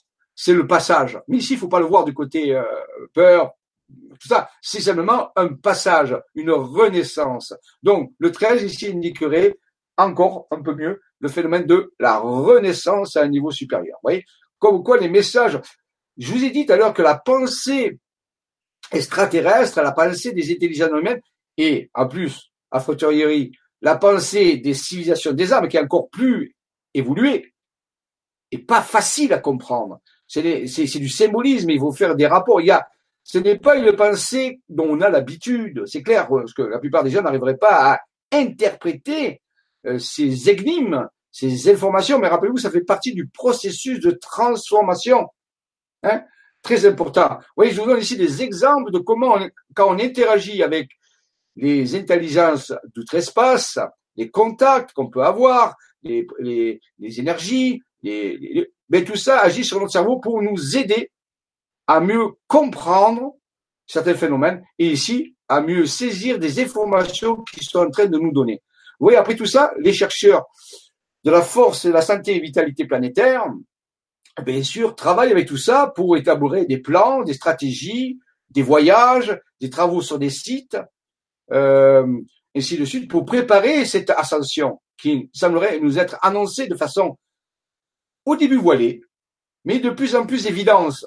Il faut savoir que depuis, bien sûr, on a beaucoup avancé sur le dossier et ça semble de plus en plus évident. C'est clair que c'était ça. Mais, ouais, là, on en est au début. Il fallait décrypter tout cela. Bien sûr. Voilà, donc c'était un exemple ici qui fait sa continuité, je rappelle, avec l'affaire euh, donc euh, de la Dame de nage de Carluc. Vous c'est, mais c'est plusieurs années après.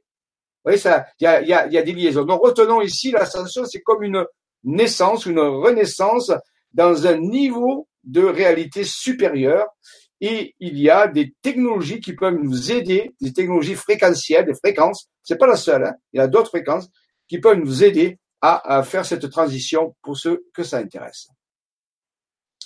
Et ici, je me suis amusé euh, à superposer la fameuse tête de l'astronaute qu'on a vu tout à l'heure par Maxime Pellet, qui s'est qui connecté intégralement avec la tête d'Ator, avec la tête de la déesse Hathor.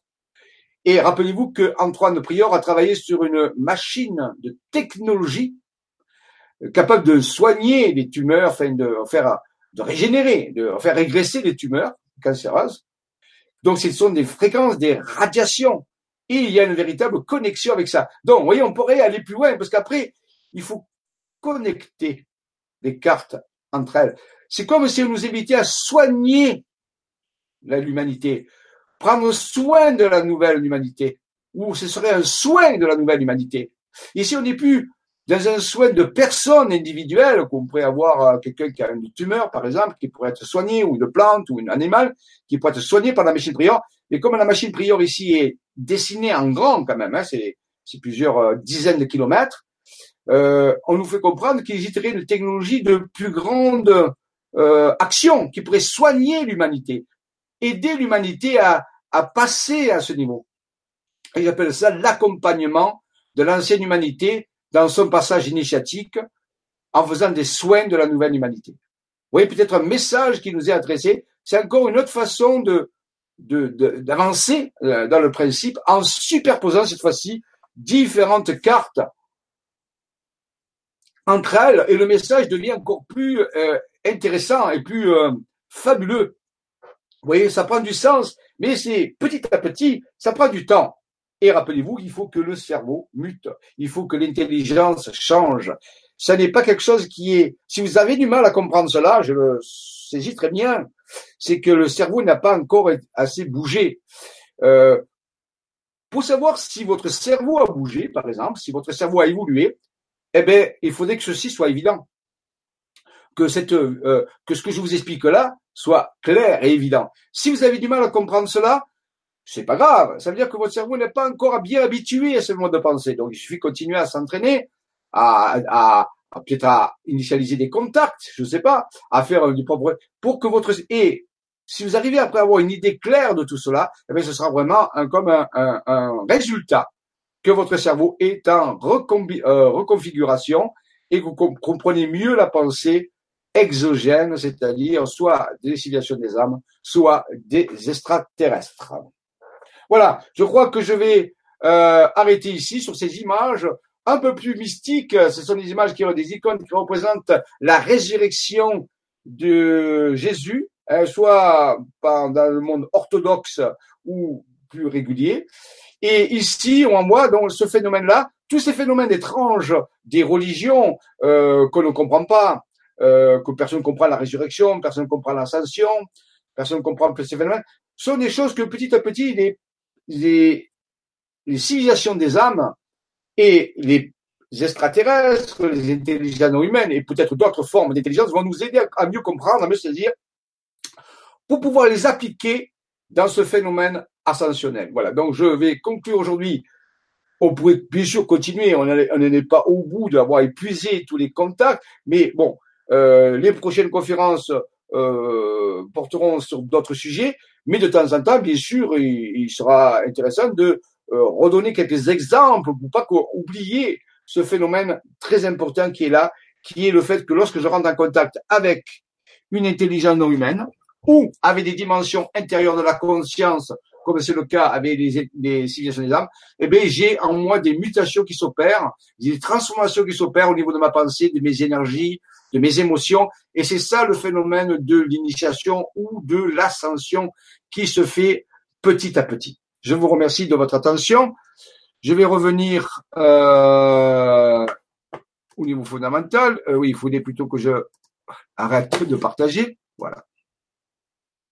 Voilà, donc, euh, ah, euh, je réapparais pas. Ah ça y est, c'est bon, je réapparais. Voilà, donc euh, voilà, le troisième volet était un peu plus voilà tourné vers les sciences, les sciences du contact, les résultats des contacts. Il peut y en avoir moult autres, bien sûr, euh, et je vous souhaite vous d'avoir de, des contacts, de, de, de progresser dans cette voie, de témoigner aussi, parce que c'est important que les autres personnes qui n'ont pas cette possibilité d'avoir le contact sachent que ça existe que c'est pas un truc mystique, c'est pas un truc, euh, un fantasme, pas du tout. Il y a des choses très concrètes, très mesurables. On en est qu'au début, hein, euh, malgré que le dossier avance très très vite par rapport à tout ça. Voilà, je vous rappelle que le prochain euh, euh non, Vibra conférence euh, sera pour l'instant programmé pour le 20 novembre. Le thème, je vais le choisir je vais l'ajuster pour qu'il se corresponde mieux. Je ne le sais pas encore, mais il suffira bientôt, je vais le programmer d'ici la fin de la semaine. Donc il suffira d'aller sur euh, LGC5 et là vous aurez la petite vignette qui vous indiquera le, titre de la conférence et le petit descriptif. Je rappelle pour ceux qui suivent les, l'Académie Jedi qui est euh, la complément euh, travaux dirigés, travaux pratiques, approfondissement des, des, des, vidéos que je fais. Euh, L'Académie des Jedi, qui est l'atelier euh, que je fais tous les mois sur euh, la partie atelier du site Le Grand Changement. Vous savez qu'il y a la partie utile, je crois que c'est boutique, dans laquelle vous pouvez aller suivre des ateliers. Pour me trouver mes ateliers, il suffit de taper dans la barre de recherche Jean-Michel Raoux. Et là, ça vous amène sur la page où il y a tous mes ateliers, l'Académie des Jedi, ça va tous les Académies des Jedi. Et là, bien sûr, demain, on va, on va justement parler de technologies extraterrestres beaucoup plus récentes euh, que je développe et que nous développons, façon euh, que j'explique, dans un dossier, euh, on peut dire, beaucoup plus pratique et beaucoup plus euh, direct.